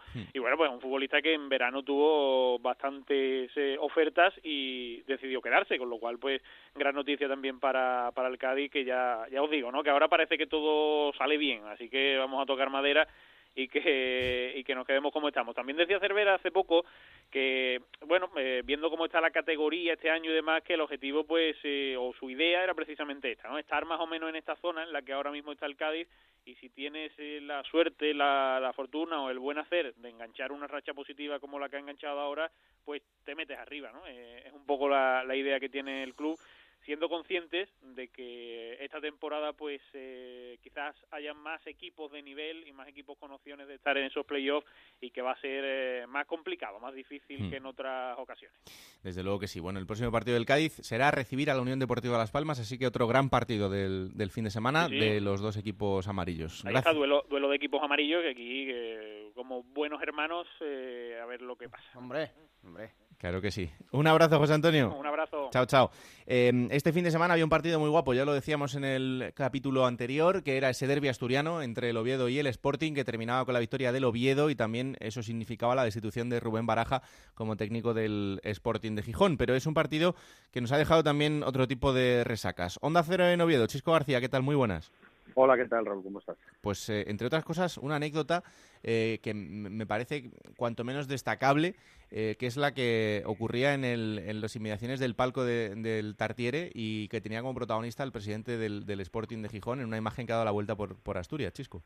Pues sí, porque bueno, pues se produjo ahí un, el único incidente, yo creo, destacable del derby. Por suerte, digo que, no hubo ninguno entre aficionados, pero que sí que increparon a Javier Fernández, que se encaró con, un aficionado y allí, bueno, vimos mediar a uno de los veteranos históricos del conjunto rojiblanco, como es Joaquín Alonso, y bueno, al final la cosa no, no fue a mayores, y bueno, yo creo que es más producto también de la atención de, los dirigentes, y parece ser, eh, por lo que a mí me cuentan, que, esa persona que estaba increpando a Javier Fernández estaba acompañado de un, niño, y mm. que lo que le dijo el presidente era precisamente eso, que qué ejemplo le estaba dando al niño eh, comportándose así, insultando y faltándole al respeto al presidente del Sporting. Y yo creo que, que si al final fuese así, tenía no le falta una parte de razón al presidente del Sporting, en que muchas veces los mayores han de dar ejemplo a los más pequeños para precisamente poder vivir derbis sin incidentes y para que no hagan falta las medidas de seguridad que tuvo el partido del, fin de semana. Claro que sí. Pues eh, vamos a intentar esclarecer un poco lo que sucedió allí con un testigo directo que además eh, tiene también muchísimo mérito porque es un aficionado del Oviedo que es el que también le puso cordura a toda esta situación, que es Nacho del Valle. Hola Nacho, ¿qué tal? Muy buenas. Hola, buenos días. Pues encantados de recibirte aquí en, Juego de Plata. Eh, ¿Qué pasó? ¿Cómo fue, ¿Cómo fue todo esto que pasó en, el Tartir el otro día? Bueno, tampoco llegó la sangre al río. Fue, fue una cosa muy extraña porque... Eh, hola Chisco, que nos conocemos. Eh, a ver, eh, esa es una zona donde nosotros nos sentamos, es una zona que es, es como si fuese una ampliación ya dentro de la tribuna de, del palco donde suelen ir gente invitada, eh, abonos como los míos, que bueno, llevamos muchos años ahí y nos sentamos ahí, gente de, abonos de empresas que llevan gente invitada hmm. y ahí se suele dar mucho, pues eso, gente que conoce, pues gente que está en la zona del palco, que van, vienen, se saludan, hablan y demás. Yo no tuve más cosa que que se me identificó porque alguien grabó un vídeo en el que se me ve que estábamos, bueno, pues ya con la bufanda extendida, porque estaban con el hino de Melendi y tal, y bueno, era un día para disfrutar, muy excepcional, porque bueno, estuvimos muchos años sin derby y bueno, pues era un día para disfrutar con la victoria y demás. Y esta gente habían estado correctísimos todo el partido, eran dos señores mayores con dos críos, uno tendría unos 10, 12 años y el otro más pequeño, unos 6, 8 años, no tendría más, que el pobre lloraba cuando terminó el partido y tal, y bueno, estuvimos ahí consolando y bueno, empezó la música, empezó esto, y bueno, pues la gente normalmente empieza a armar el palco, y siempre hay gente que se arrima a hablar, gente, ellos vienen al, al metacrilato que los separa a hablar con gente, siempre conocidos, gente más o menos famosa, es futbolistas, es árbitros como Mejuto, en fin, esa, esa parafernalia que se monta y tal. Y yo lo estaba viendo por el rabillo del ojo y pensé que se estaban saludando. Pero vi que empezaban que una señora, no sé si sería la mujer de, del presidente del Sporting, le tiraba de la chaqueta, tiraba de él, y él insistía, insistía, insistía en reñir con ellos. Y entonces yo me di la vuelta porque en esa zona, pues bueno, no es una zona, aparte que a uno en su casa no le gusta que pasen esas cosas, y no es la primera vez que tenemos llamado la atención a alguno de los nuestros que va a decir algo a alguien, decimos, oye, no, eso aquí no.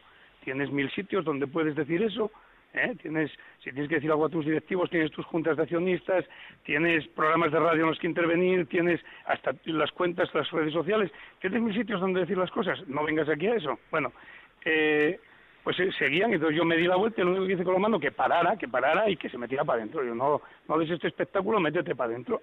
Y sí, vino por detrás Joaquín, pero me costó reconocerlo, pero sí era Joaquín, lo cogió por los hombros y se lo llevó, pero y decían que si en el descanso yo te aseguro que el señor este que estaba recibiendo, que en el vídeo se ve como él, como el presidente del Sporting, mirando para mí, lo apunta con el dedo, es este, es este, es este. Pero bueno, hombre, aunque sea este, tuviste que recorrer unos 15 metros, subir cuatro peldaños, colarte entre cuatro asientos. Y bueno, además, además esto, ya te digo, yo soy un testigo involuntario y bastante tuvimos nosotros con nuestras movidas historias en el Oviedo y yo creo que esto lo tienen que resolver ellos, entre ellos. ¿Qué deberían hacer? Pues mira, citarse, tomar un café, darse la mano y hablar. La mano no se la dieron, ¿eh? Hay gente que dice que se dieron la mano, que se despidieron. No, no, no, no, no.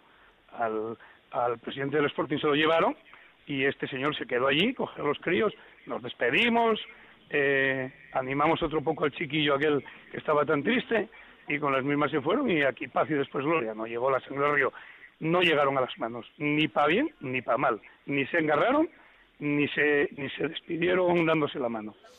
Bueno, pues eh, estas cosas que, que, pasan a veces porque la tensión y las revoluciones de los partidos están a unos niveles eh, más altos pero de los, lo, pero lo los que están en esos, sí, sí, los sí. que están en esos cargos tienen que saber templar. Está claro. Gestos, todavía hace dos semanas al presidente del Oviedo pues le fueron a hacer gestos y a decirle cosas, él se metió para adentro y el vicepresidente, pues yo los veo desde allí, pues les pidió calma con las manos, diciendo que bueno, que calma, que tranquilidad. Y bueno, no, a ver, lo que pasa es que el problema trascendió por, por eso, por el vídeo y, y ya te digo que yo soy un testigo circunstancial pues porque porque me siento porque tengo el asiento desde hace muchos años Chisco lo sabe porque nos conocemos en una zona pues que bueno es una zona que tiene que ser muy tranquila y de mucho respeto y educación pero a veces también se convierte en una zona caliente Hmm. Está claro. Pues gracias por habernos eh, contado esta historia de lo Gracias que pasó allí y ojalá que estas cosas no, no pasen en ninguna zona, en el palco tampoco, pero en ninguna zona de los estadios y como, como bien decía Nacho, pues que se pueda ir tranquilamente a un partido tan, tan guapo como, como era este derbi Hubo asturiano. un ambiente maravilloso un ambiente perfecto no hubo ningún incidente y estuvo todo genial Eso es la eso que mejor. que debería de quedar como anécdota Claro que sí, esa es la mejor noticia. Gracias, Nacho. Gracias a vosotros hasta luego Un saludo, chao. Eh, Chisco, bueno, más allá de lo que es esta anécdota, el partido, eh, fíjate, eh, decía ahora Enrique Martín Monreal en nuestro análisis, en nuestro laboratorio al principio del programa, que ve al Oviedo como uno de los equipos tapados y que puede hacer cosas importantes en esta liga. Ojalá, ¿no? Yo, por lo que me toca a mí y por lo que nos toca de cercanía con, con Anquela, ¿no? Yo creo que nos estamos convirtiendo en uno de los bastiones de, de defensa de- del anquelismo. La verdad es que el equipo, el, el equipo da, da buenas sensaciones en, en momentos, luego tiene otros en los que parece que se cae y que no es capaz de mantener el, el nivel, pero sí es cierto que, por ejemplo, sale muy reforzado el Oviedo de- del partido, ¿eh? y hablando ya solo de lo futbolístico, sobremanera de los primeros 30 minutos, donde realmente yo hace muchos, muchos, muchos años que no veo tanta superioridad de un equipo sobre otro en un derby regional, porque siempre son partidos mucho más trabados, y es que el Oviedo tuvo a, a Merced, al Sporting, y, le pudo, bueno, le hizo dos goles en 15 minutos, pero es que le pudo hacer más, y por ese lado la gente yo creo que va a recuperar mucha confianza, que Anquela gana crédito, que ha servido también el partido para confirmar que Javi Hernández, el jugador cedido por el Castilla, yo creo que vamos a hablar mucho de él esta temporada, porque está dando un nivel buenísimo, y porque, bueno, eh, poco a poco el equipo está empezando a parecerse a lo que quiere Anquela y ahora le va a tocar refrendarlo el próximo domingo contra el Reus en un partido que no va a tener el mismo ambiente, que no tiene la misma motivación, que no bueno, que le Pero va a faltar todos los alicientes. Ah, que no tengas ninguna duda y por ahí va a pasar, yo creo, buena parte del trabajo de, de Anquela de esta semana, ¿no? De convencer a, a todo el mundo de que es exactamente lo mismo y que reporta lo mismo para la clasificación, pero fíjate, ¿no? Que llegaron los dos muy tocados y el Oviedo ahora se ve otra vez metido a tres puntos solo de, de la zona de playoff. Hmm. Bueno, pues esto es la segunda división y si ganas estarás otra semana hinchando el globo, luego perderás no sé dónde y te vuelve a pinchar. Pero bueno, oye, queda queda una barbaridad, pero sí que sí que el Oviedo ha recuperado muchas sensaciones. Claro. Eh, oye, explícame esto de Aaron Níguez. No sé si allí ha sorprendido mucho. Es verdad que había perdido protagonismo, pero que eh, era un hombre que había sido importante y esta salida tan rápida eh, y además anunciando el destino también de una manera sorprendente. Está, yo creo que Aarón llevaba ya desde el verano con la cabeza fuera de Oviedo, que no quería seguir. El motivo, bueno, pues eh, muchas veces no, no hay un motivo único, pero bueno, yo creo que no estaba muy cómodo. Además llegó yo el Bárcenas, ganó mucho protagonismo. Él no estaba jugando, apenas sí participó en cinco partidos esta, esta temporada, solo fue titular en el, en el Wanda y las cosas no le salieron bien. Había un distanciamiento también importante con la grada, que bueno, pues le achacaba precisamente eso, falta de inspiración y yo creo que que Aaron que Aaron no estaba no estaba en condiciones de seguir en Oviedo que no quería estar aquí y yo creo que cuando se llega a esa situación lo, lo ideal es la, la decisión que tomaron ¿no? que cada uno siga su camino él se marcha a jugar la Champions en, en Asia a, a Malasia a jugar y no sí sorprende por por el momento no que estas cosas suelen pasar siempre más en- con el mercado abierto pero sí que se daba por hecho que Aaron no iba a finalizar esta temporada e incluso en verano se habló muchísimo de la posibilidad de que se fuese al Elche y al final los problemas de tope salarial de- del conjunto de Pacheta impidieron la, la llegada de Aarón o el regreso de Aarón a su casa así que bueno pues es una pena porque sí que el año pasado estuvo a muy buen nivel aquí pero este año la verdad es que había participado muy poquito estaba aportando muy poco él también quiere sentirse protagonista me imagino y por eso se ha ido eso sí ¿eh? se queda al olvido con 18 fichas profesionales tan solo en la primera plantilla. Pues eh, plantilla corta, es verdad que bueno, eh, ahí entra ya eh, lo que quiere la gente, que es que se confíe en los chavales del Vetusta, pero eh, luego cuidado, que hay que ponerlos y, esto ya es, es otra es otra historia y otra película, pero en fin. Em, ¿Cómo viste a Juan en la cabina? ¿Estaba muy tocado?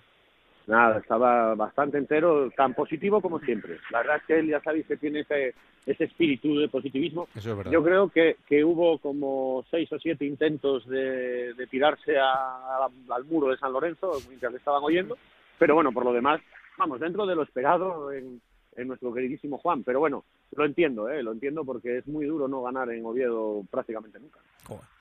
Anda, que ahora me lo vas a dejar bueno. Un abrazo, ahí, ¿eh? lo tienes, ahí lo tienes centrado. Sí, Venga, sí. un abrazo. Adiós, gracias, chao. Gijón, Juan Gancedo, ¿qué tal? Muy buenas.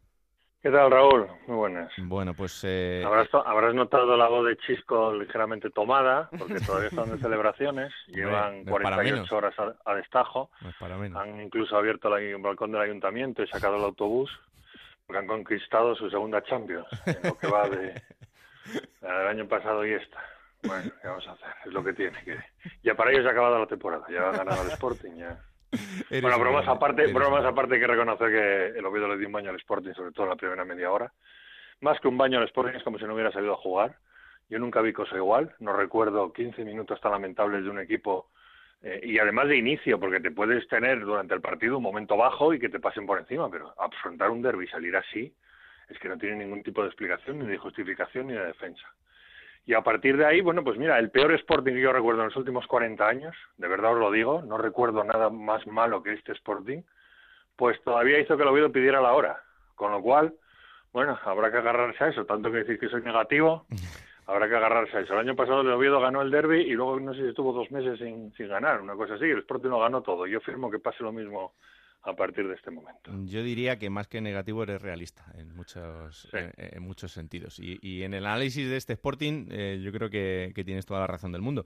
Pero al final este partido deja la noticia de la destitución de- del Pipo Baraja. Una destitución que por otro lado tampoco ha sorprendido a nadie porque era algo que en las últimas jornadas eh, se daba por obvio en cualquier momento, pero no sé cómo queda. eh, bueno, lo primero, llega un entrenador que la gente quiere, eh, como es José Alberto López, que era el entrenador del, Sporting de Gijón B, del filial, eh, pero eh, ahora tiene que empezar a funcionar y está muy bien que la gente quiera alguien que, sabe que viene de abajo y que mm, va a tener una dosis de ilusión importante en el equipo. Los jugadores no van a cambiar porque la plantilla sigue siendo la misma y eh, tampoco sé muy bien cómo queda ahora la, la, gente de arriba, ¿no? De- de- del equipo, el director deportivo, eh, la- el presidente, eh, con, cuando ya esta es la última bala que les queda, yo creo, en, en esta temporada.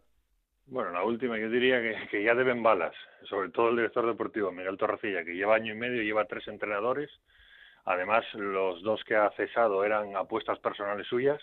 Y bueno, ya no hablamos de los fichajes porque lleva más de 30 y solo ha salido bueno Santos y Johnny. Y Johnny, bueno, no hacía falta fichar un director deportivo para traer a Johnny, la verdad, todos sabíamos quién era Johnny. En fin, eh, mira, la decisión de situar a José Alberto en el banquillo es una decisión tribunera, ¿eh? tribunera pero justa. O sea, eh, es lo que pide la grada y el Consejo hace caso a lo que pide la grada porque están más preocupados del qué dirán, de quién criticará y de cómo me ven que de lo que le está pasando al Sporting. Y lo que hablabais del presidente es un claro ejemplo. O sea, Javier Fernández es posible y yo estoy seguro que algo ha tenido que pasar antes para que él se ponga así. Hmm, sí, Pero sí. él tiene que entender que es el presidente del Sporting, que encima es un presidente profesional que cobra, con que se paga él a sí mismo porque es el dueño también. Eh, pero tiene que saber que eso va en el cargo y que por mucho que te digan te tienes que callar y aguantar o en todo caso reclamar a las fuerzas de seguridad o a las fuerzas del orden para que pongan orden en, en una situación si es tensa. Claro. Pero como están más preocupados del qué dirán o del cómo me ven o de qué me dicen que del real problema del Sporting es que es un club sin ningún tipo de identidad, pues pasa lo que pasa. Y en este caso, pues han tomado la decisión que les corrió a la gente. El público del Molinón gritó a José Alberto, repito que con razón y con justificación y con merecimiento absoluto, y es el que han puesto. ¿Qué supone esto? Que han puesto a José Alberto por encima de Torrecilla, que no quería José Alberto. La relación entre ellos no es buena, por mucho que ellos digan lo contrario, yo te aseguro que no es buena y además ya viene de, de tiempo atrás, de viejos eh, asuntos en Salamanca. Y claro, ha tenido que tragar el director deportivo con José Alberto como entrenador y ahora piensa en el mercado de invierno. A mí me parece una atrocidad que vuelva a fichar a este hombre. O sea, que le dejen fichar a este hombre. Porque yo no discuto sus méritos antes de llegar a Gijón. Desde luego, no sé yo quién lo ponga en duda, pero lo que ha hecho en Gijón ha sido eh, de esperpento en esperpento. Yo no recuerdo un director deportivo peor que Miguel Torrecilla desde que tengo uso de razón. Que se haya equivocado Ha tanto. hecho bueno a que Nico peor. Rodríguez, ¿eh, Juan? Bueno, Nico Rodríguez es capitán general. A ver, Nico Rodríguez tenía el presupuesto 18 de la categoría, y el primer año quedó el 17, es decir, por encima y salvó la categoría, y el segundo quedó el 18, en el sitio que tenía que quedar. Eso sin dinero, porque claro, Nico Rodríguez estaba en primera fichando en mucha inferioridad de condiciones. En cambio, este hombre el año pasado tenía el tercero y quedó el, el quinto, se metió en playoff y no jugó playoff, o sea, no, no, ni siquiera compitió el playoff, o sea, lo jugó, pero no lo compitió, y este año tiene el quinto y va al 14. Y además es que la plantilla este año, de verdad os lo digo, es un auténtico dolor, no tiene ningún sentido. Mira, la defensa es una defensa normal de la categoría, el centro del campo no tiene un jugador creativo, en los extremos no tiene un jugador que desborde, que encare, que ponga centros tipo Johnny, ya no te digo Johnny, alguien de ese perfil, y arriba los delanteros llevan la friolera de cero goles en 14 jornadas. No ha marcado un gol en Liga todavía. En Copa marcaron, pero en Liga no. es que es, muy despropósito absoluto, absoluto. Muy difícil y llevamos un tercio de temporada. Te quiero decir que, que no están eh, acoplándose. Es que ya deberían estar acoplados, pero... Es que el otro día, eh, Raúl, en el derby, este hombre fichó 10 jugadores este año. En el derby había un titular, que es Molinero, hmm. que yo, aunque está dando buen rendimiento, digo que el Sporting es un club que por su filosofía no debería nunca fichar a un jugador como Molinero, ¿Por qué no? Porque un lateral derecho tiene que salir de mareo por narices. Y en todo caso, si fichas a un lateral derecho, no puedes traer a un hombre en el ocaso de su carrera, aunque repito que está dando buen rendimiento, está siendo de los que más se están cumpliendo. Pero a partir de ahí, había cinco de los diez en la grada. Descartes técnicos. Tres en el banquillo.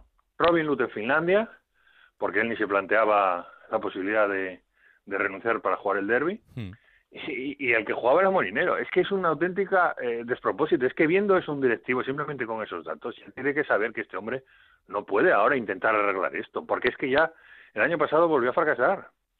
Entonces, eh, la situación es difícil por eso. Y además os voy a contar la última. José Alberto acaba de ver cómo le ponen en su equipo de trabajo, se lo colocan, él no lo ha pedido, ¿sabéis a quién? A Javi López, el que fue entrenador de Lugo. Ayer estaba con ellos. Javi López era miembro de la dirección deportiva del Sporting, mano derecha de, Torrecilla. Y justo un mes antes de empezar a dar forma a la plantilla, se va al Lugo, por supuesto, con todo el derecho del mundo y buscando una oportunidad en los banquillos, que es lo que le gusta. Pero él se va al Lugo, deja al Sporting, se marcha al Lugo, el Sporting le pone facilidades, en el Lugo le destituyen y ha vuelto al Sporting. Le ha rescatado. Le han rescatado, que ya es una atrocidad, porque de verdad, a lo mejor dentro de 10 años puede volver, pero ahora me parece una atrocidad. Pero no solo ha vuelto, sino que lo han colocado ahora como ayudante de José Alberto. No sé con qué objetivo, con qué función, si es para controlar a ver qué hace el hombre del filial, ya que la relación anterior no buena. Es un auténtico despropósito, uno tras otro. Pero la culpa, la culpa no es de ninguno de todos estos, la culpa es de quien permite que esto pase. Sin ninguna duda. O sea, Torrecilla, claro que hace bien y traer a su hombre de confianza, a su amigo. Bueno, de confianza no puede ser, porque ya le ha traicionado. Cuando más le necesitaba para hacer una plantilla, se fue. Es que Torrecilla sabe trabajando todo el año y se marchó al Lugo. Torrecilla sabe que el próximo ya es él. O sea, Torrecilla ya no, no tiene ninguna excusa. Y a mí hay una foto, Raúl, que ayer me encantó, que subió Juan en la presentación de, José Alberto, dándose la mano, ofreciéndole, dándole la mano a Torrecilla y José Alberto mirándole la mano. Muy expresiva, muy, muy significativa esa foto. Alberto, pero tengo que decir que esa foto es que está hecha en el momento preciso para que pase eso. O sea, y es verdad que José Alberto le dio inmediatamente la mano. Lo que pasa que si la quiero hacer a posta no me sale. ¿eh? Y me salió justo en el momento en el que él mira la mano y duda si darla o no. Y la verdad es que ha sido, eh, sí, sí, ha dado la vuelta aquí a, todos los medios de comunicación de Asturias porque ha sido el preciso momento y además es lo más significativo porque es, seguramente en algún momento pasó por su cabeza. Pero bueno, hay que decir que inmediatamente le dio la mano y ellos niegan cualquier mala relación y hablan de perfecta sintonía, máxima confianza. En fin, esas cosas que se suelen decir, como hace 15 días decir que la confianza en Baraja era de 10. De 1 a 10, ¿cuánto confía en Baraja? 10. Bueno, pues 15 días después se lo cargó. las cosas de los números. Le hemos quitado un numerito y la cosa se ha quedado en cero. Claro. Pues eh, esto así también explicado es la situación del Sporting de Gijón, la cruda eh, situación del Sporting de Gijón en una temporada en la que creo, y fíjate que queda tiempo por delante, que lo mejor que puede pasar es que termine lo antes posible para el Sporting de Gijón y que sea en esa zona media de la clasificación y pensar en, bueno, pues en volver a hacerlo todo otra vez de cero, intentar hacerlo bien, por lo menos dar con la tecla en algo, que tampoco será muy complicado, pero será el principio de, de poder intentar mejorar lo que se está haciendo esta temporada porque es, es, de traca. En fin, eh, atentos estaremos al partido del fin de semana en esa visita al Granada, que será el debut del nuevo técnico del Sporting de Gijón, de José Alberto López. Gracias, Juan. Hasta luego, compañeros. Chao. Un abrazo, chao. Segundo entrenador destituido, Manolo Jiménez, Unión Deportiva Las Palmas, llega Paco Herrera. Compañero Jorge Peris, ¿qué tal? Muy buenas. Hola Raúl, buenas tardes. Eh, estaba escuchando a, a Juan Gancedo y exactamente y me vas a perdonar que empiece por eso. Hace 15 días que notificaron a Manolo Jiménez. Exactamente hmm. hace 15 días, justo en la semana que desembocaba en el partido del campo del Elche. Si es que a veces lo tenemos lo tenemos los periodistas muy fácil, Raúl, ¿eh? para acertar. ¿eh? No, no, falla, no falla. ¿eh? Esta historia la hemos visto ya mogollón de veces. Eh, es verdad que en el caso de Las Palmas es por, el, por todo lo contrario, por no cumplir el objetivo de estar un poquito más arriba. esos cuatro empates, porque el equipo tampoco ha perdido, pero esos cuatro empates seguidos son los que han lastrado y los que han castigado a esa a esa destitución de Manolo Jiménez. Y no será por no haberlo contado casi que cada semana o haberlo avanzado. Hablamos de una victoria en ocho partidos, de eh, siete puntos sobre los últimos 24. Bien es cierto que, que, yo pensaba que, que, la destitución, en el caso de, de, llegar, que, estaba cantado que iba a llegar, sería después de una racha todavía todavía peor de, de resultados. Pero eh, me parece, a mí me parece particularmente correcta la decisión porque Las Palmas tarde que temprano iba a salir de los puestos de, de, ascenso, de los puestos de, de playoff, porque con el, con el fútbol que está practicando no iba a ningún lado. En cuatro empates consecutivos, pero en algunos empates Raúl pudo ser perfectamente derrota. El mismo partido del Granada con ese penalti que para Raúl Fernández, el partido del Deportivo, que por mucho que empate al final fue mucho mejor que la Unión Deportiva Las Palmas, y hacía un montón de partidos más, con una super plantilla a la que no le supo sacar rendimiento. En cualquier caso, ya los Jiménez es historia, y ayer, como bien sabía, fue presentado Paco Herrera, que es el, una especie de, hijo pródigo. Hace tres años firmó el último ascenso de Las Palmas a la primera división del fútbol español. Viene con Ángel Rodríguez, que fue también aquí un futbolista muy querido, con un ascenso a, segunda en la década de los 90, y con el Turu Flores, que es la principal novedad, que el eh, afamado goleador que pasó por mm. Las Palmas Depor y, y, y, Vigo. Ayer ya dirigió su primer entrenamiento Paco Herrera, y, y, bueno, ya se ha puesto manos a la obra, quiere comenzar de cero lógicamente con la plantilla, los quiere conocer un poquito más de Tana, que hace tres temporadas, justo al irse para correr y llegar Setién, explotó Tana, con, con Herrera Tana no tenía mucho protagonismo, eh, y bueno, ha dicho que está feliz de tener a Tana, como está feliz de tener a un montón de, buenos futbolistas. Comienza una nueva etapa y, bueno, no, no, no, porque sea para correr al último, el último técnico del ascenso, evidentemente va a tener que ascender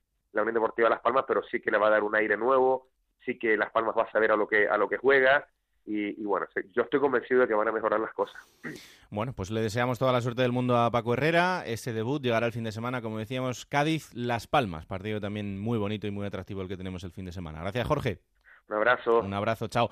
Y tercera ciudad de tercer entrenador destituido, Córdoba, destituido José Ramón Sandoval, llega Curro Torres. Antonio David Jiménez, ¿qué tal? Muy buenas. Hola, buenas. Pues otra noticia que también eh, nadie le ha podido pillar de sorpresa, porque eh, lo veníamos hablando, la situación del Córdoba era muy complicada, pero eh, en este caso, igual que en el del Sporting, tampoco es culpa del entrenador, es culpa de una confección y de una situación muy delicada para un equipo que no deja de salir de esa zona baja y al final, bueno, pues ojalá que Curro Torres pueda ser la solución, pero no sé, no sé cómo ha sentado todo esto por allí y sobre todo si hay ilusión.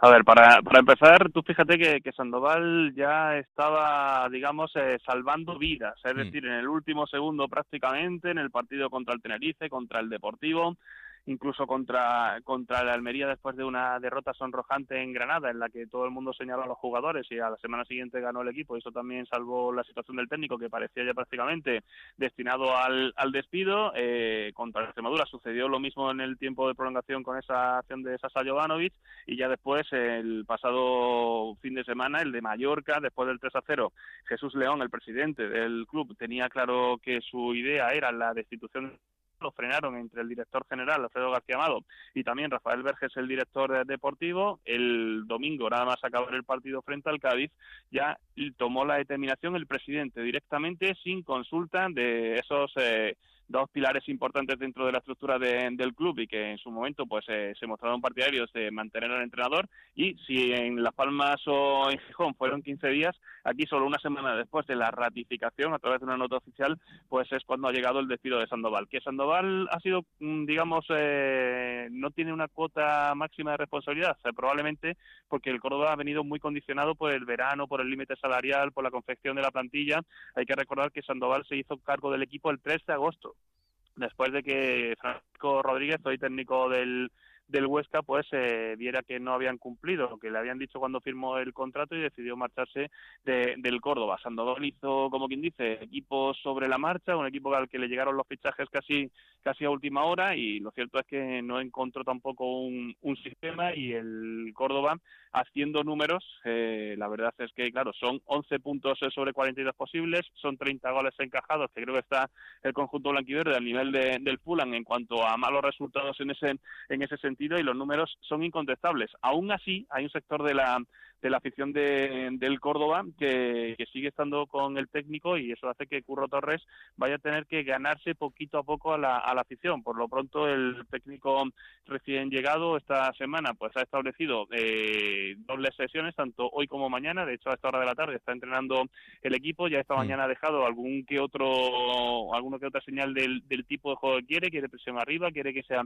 un equipo intenso, ese término que tanto se tanto se utiliza. Pero sí, volviendo al volviendo al principio, eh, Sandoval tiene una cuota de responsabilidad, pero a lo mejor no es el máximo responsable de la situación de, del equipo y luego también que Curro Torres va a tener que ganarse una afición que tiene todavía en el recuerdo al técnico madrileño por la gesta de la temporada pasada, esos 32 puntos sobre 45 posibles que hicieron que el Córdoba pues eh, consiguiera lo que aquí venimos llamando el, milagro de la, de la permanencia. Por cierto, que Sandoval ayer se despidió de, del cordobesismo a través de, un comunicado y en ese comunicado en ningún momento hizo referencia a Jesús León, por lo que te puedes hacer una, una idea de primero cómo fue la situación del domingo por la tarde después del partido y que le costó la, la institución porque se lo comunicó directamente el presidente al técnico y también hay que recordar que ya en junio cuando el Córdoba consiguió la permanencia el presidente no era partidario de que siguiera al frente del equipo.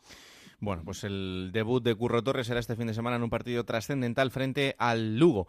Gracias, Antonio.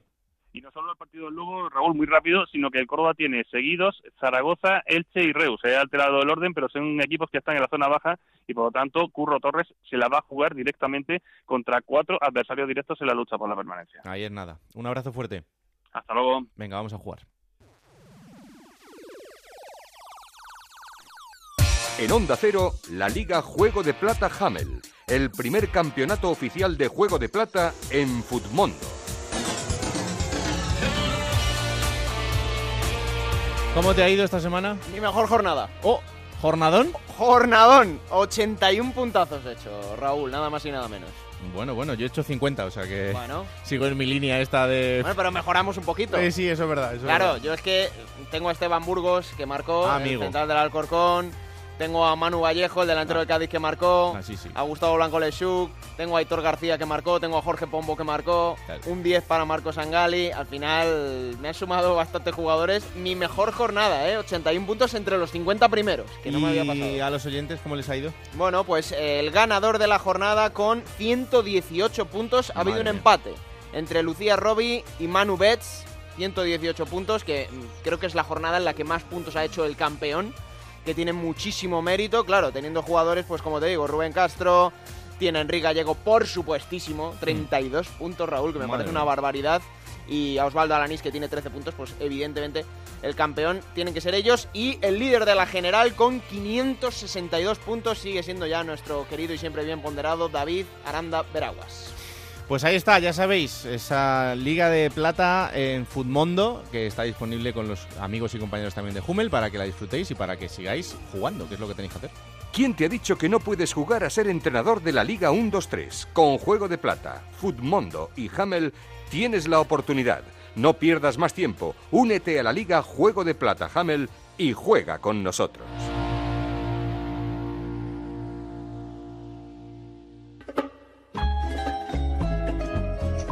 Plata o plomo. Soy el fuego que arde tu piel. Pues todo tuyo. Vamos a ver, el plomo eh, se lo voy a dar a un protagonista que ya va a hacer dos. Va a empatar con Bolaño, bueno, Cristian Fernández, el central del Real Oviedo, y es Aitami Artiles. Fíjate, pensé que se lo ibas a dar a Jeremy Vela. No, se lo voy a dar a Aitami porque no lo ha visto todo el mundo. Es verdad, pero es verdad que las, las cámaras de televisión lo captan todo hoy en día y hay un gesto que tiene con Manu Vallejo, el delantero del Cádiz, que mm. con el balón totalmente fuera de, su cercanía, le mete la mano en los dedos en los ojos, bueno, le, hace como un, un manotazo arrastrándole por toda la cara, Manu Vallejo no sabe ni por dónde le viene y es un gesto totalmente antideportivo de Aitemi Artiles.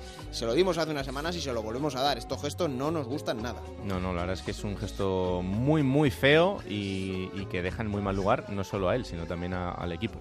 Así que bien dado esta semana. Lo de Vela es, un- es, es- es muy patoso, Sí. porque no tiene por qué hacerlo, pero es que esto yo lo veo malintencionado. Sí, sí, sí, esto no es para nada deportivo. ¿Y la plata? La plata, facilísimo.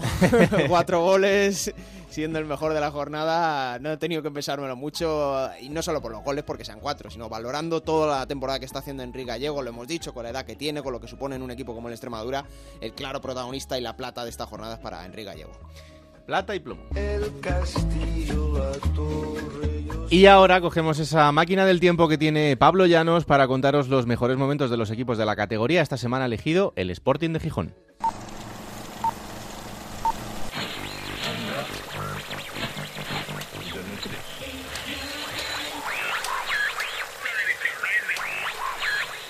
13 de abril del año 1982. España se prepara para celebrar la Copa del Mundo de Fútbol Naranjito. Ya promociona el evento deportivo más importante del año. Alexander Heck, secretario de Estado norteamericano, continúa su mediación entre Argentina y Reino Unido tras la invasión de las Malvinas y Barón Rojo es número uno en las listas musicales con su sencillo Los rockeros van al infierno. Sin embargo, Hoy, otro evento futbolístico centra la atención de los aficionados merengues y sportinguistas, y es que en Valladolid, en el estadio José Zorrilla, esta noche se jugará la final de la Copa del Rey. Los asturianos alcanzan por segunda vez seguida la final y quieren borrar el recuerdo de la derrota contra el Barça del año anterior. Para llegar hasta aquí, los asturianos han dejado en el camino al Valencia en octavos, al Deportivo de La Coruña en cuartos y al Rayo Vallecano en semifinales. Enfrente estaría el Madrid de los del Bosque, Juanito Santillana Camacho Estílique, dirigidos por Luis Moloney. A las ocho y media de la tarde, el colegiado Sánchez Arminio pitaba el comienzo del partido. Para la final, el entrenador José Manuel Díaz Nova eligió a Rivero en portería, Redondo, Jiménez, Maceda, Pereda, Álvarez Uría, Joaquín Alonso, Manolo Mesa, Andrés Fernández, Abel Díez y Enzo Ferrero. El partido empezaba y el Sporting pronto se daba cuenta de que el Madrid iba a salir con todo. De nuevo el balón para Juanito en esta posición de centrocampista hoy. Largo hacia Ito, vamos a ver si llega, sí. Ante él Pereda, atención, Santillana con Rivero. Ha tocado Santillana y gol. En propia meta ha marcado Jiménez. Ha marcado Jiménez en propia meta tras el remate de Santillana hacia atrás. Sin embargo, los asturianos no se rendían y 32 minutos después del gol madridista, Joaquín con la pelota. Ah, espera demasiado y penalti. Zancadilla de Camacho y penalti en el minuto 34 y medio de esta primera parte. Va a ser, parece que Ferrero, el que lanza el penalti, minuto 35 y medio. Ahí va Ferrero. Lanza Ferrero y gol. Gol del Sporting de Gijón. El partido avanzaba y ambos equipos buscaban desequilibrar el encuentro en su favor. Moloney daba entrada a Ángel de los Santos sin saber lo que sucedería solo cinco minutos después. Sigue San José, ante el Andrés. San José con la pelota, ha habido una bonita pared, balón para Juanito, Ángel y gol de Ángel. Ha marcado Ángel a los 12 minutos de juego. El marcador no se movería más y el Real Madrid ganaba la Copa. El Sporting de Gijón volvía a quedarse solo un año después a las puertas de la gloria y por segunda vez consecutiva volvería a saborear lo amargo de perder una final. Pues ahí está, otro gran momento de un equipo de la categoría. Ya sabéis que vamos repasando cada semana los que hay en todos, porque lo hemos dicho muchas veces. Este año en la segunda división hay auténticos equipazos y sobre todo históricos de nuestro fútbol. Lo siguiente, conocer eh, un poco mejor al futbolista del Málaga, Renato Santos, de la manera en la que solo sabe Gonzalo Palafox. El test de Gonzalo Palafox.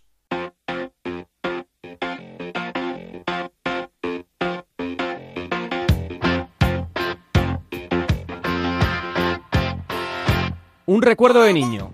Eh, primera vez que he entrado en estadio de Sporting de Lisboa. Un animal con el que te identifiques. Puede ser León. Un referente futbolístico. Cristiano Ronaldo. Puede ser rico, puede ser guapo, puede ser un gran jugador. ¿Tu primera camiseta de fútbol? Eh, esta reza. ¿Cómo?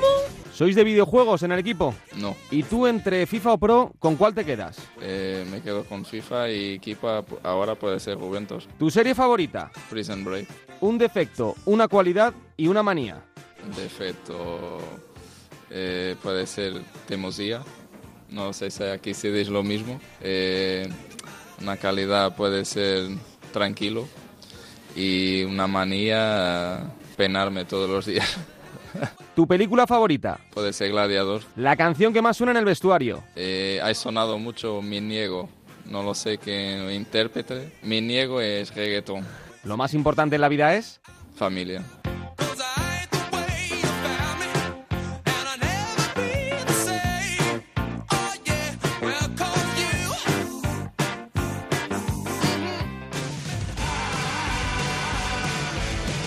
Vamos a la próxima jornada que será ya la 15, Alberto. Y que va a comenzar el viernes, Raúl, en ese partido entre el Granada y el Sporting de Gijón. Para el sábado, cuatro partidos. A las 4 de la tarde en Astilla Tarragona Almería. A las 6, dos encuentros Deportivo de La Coruña Osasuna. Y Lugo Córdoba. Para las 8 y media en Carranza, Cádiz Unión Deportiva Las Palmas. Para el domingo queda a las 12 del mediodía ese Mallorca Numancia. A las 4 de la tarde Extremadura Málaga. Para las 6, dos encuentros Real Oviedo Reus y Elche Albacete. A las 8 de la tarde, Tenerife Rayo Majadahonda y cerrará la jornada a las 8 y media en Santo Domingo, Alcorcón Real Zaragoza. Pues hasta aquí este capítulo 12 de Juego de Plata, ya sabéis, disponible como cada semana los martes a partir de las 5 de la tarde en Onda Cero. es para que lo compartáis y lo disfrutéis, sobre todo le digáis a todo el mundo que existe este bendito programa. Disfrutad de la semana de fútbol, seguid atentos a la sintonía de Onda Cero, Radio Estadio y el Transistor para enteraros de todo lo que pase y aquí estaremos la semana que viene. Que la radio os acompañe, chao.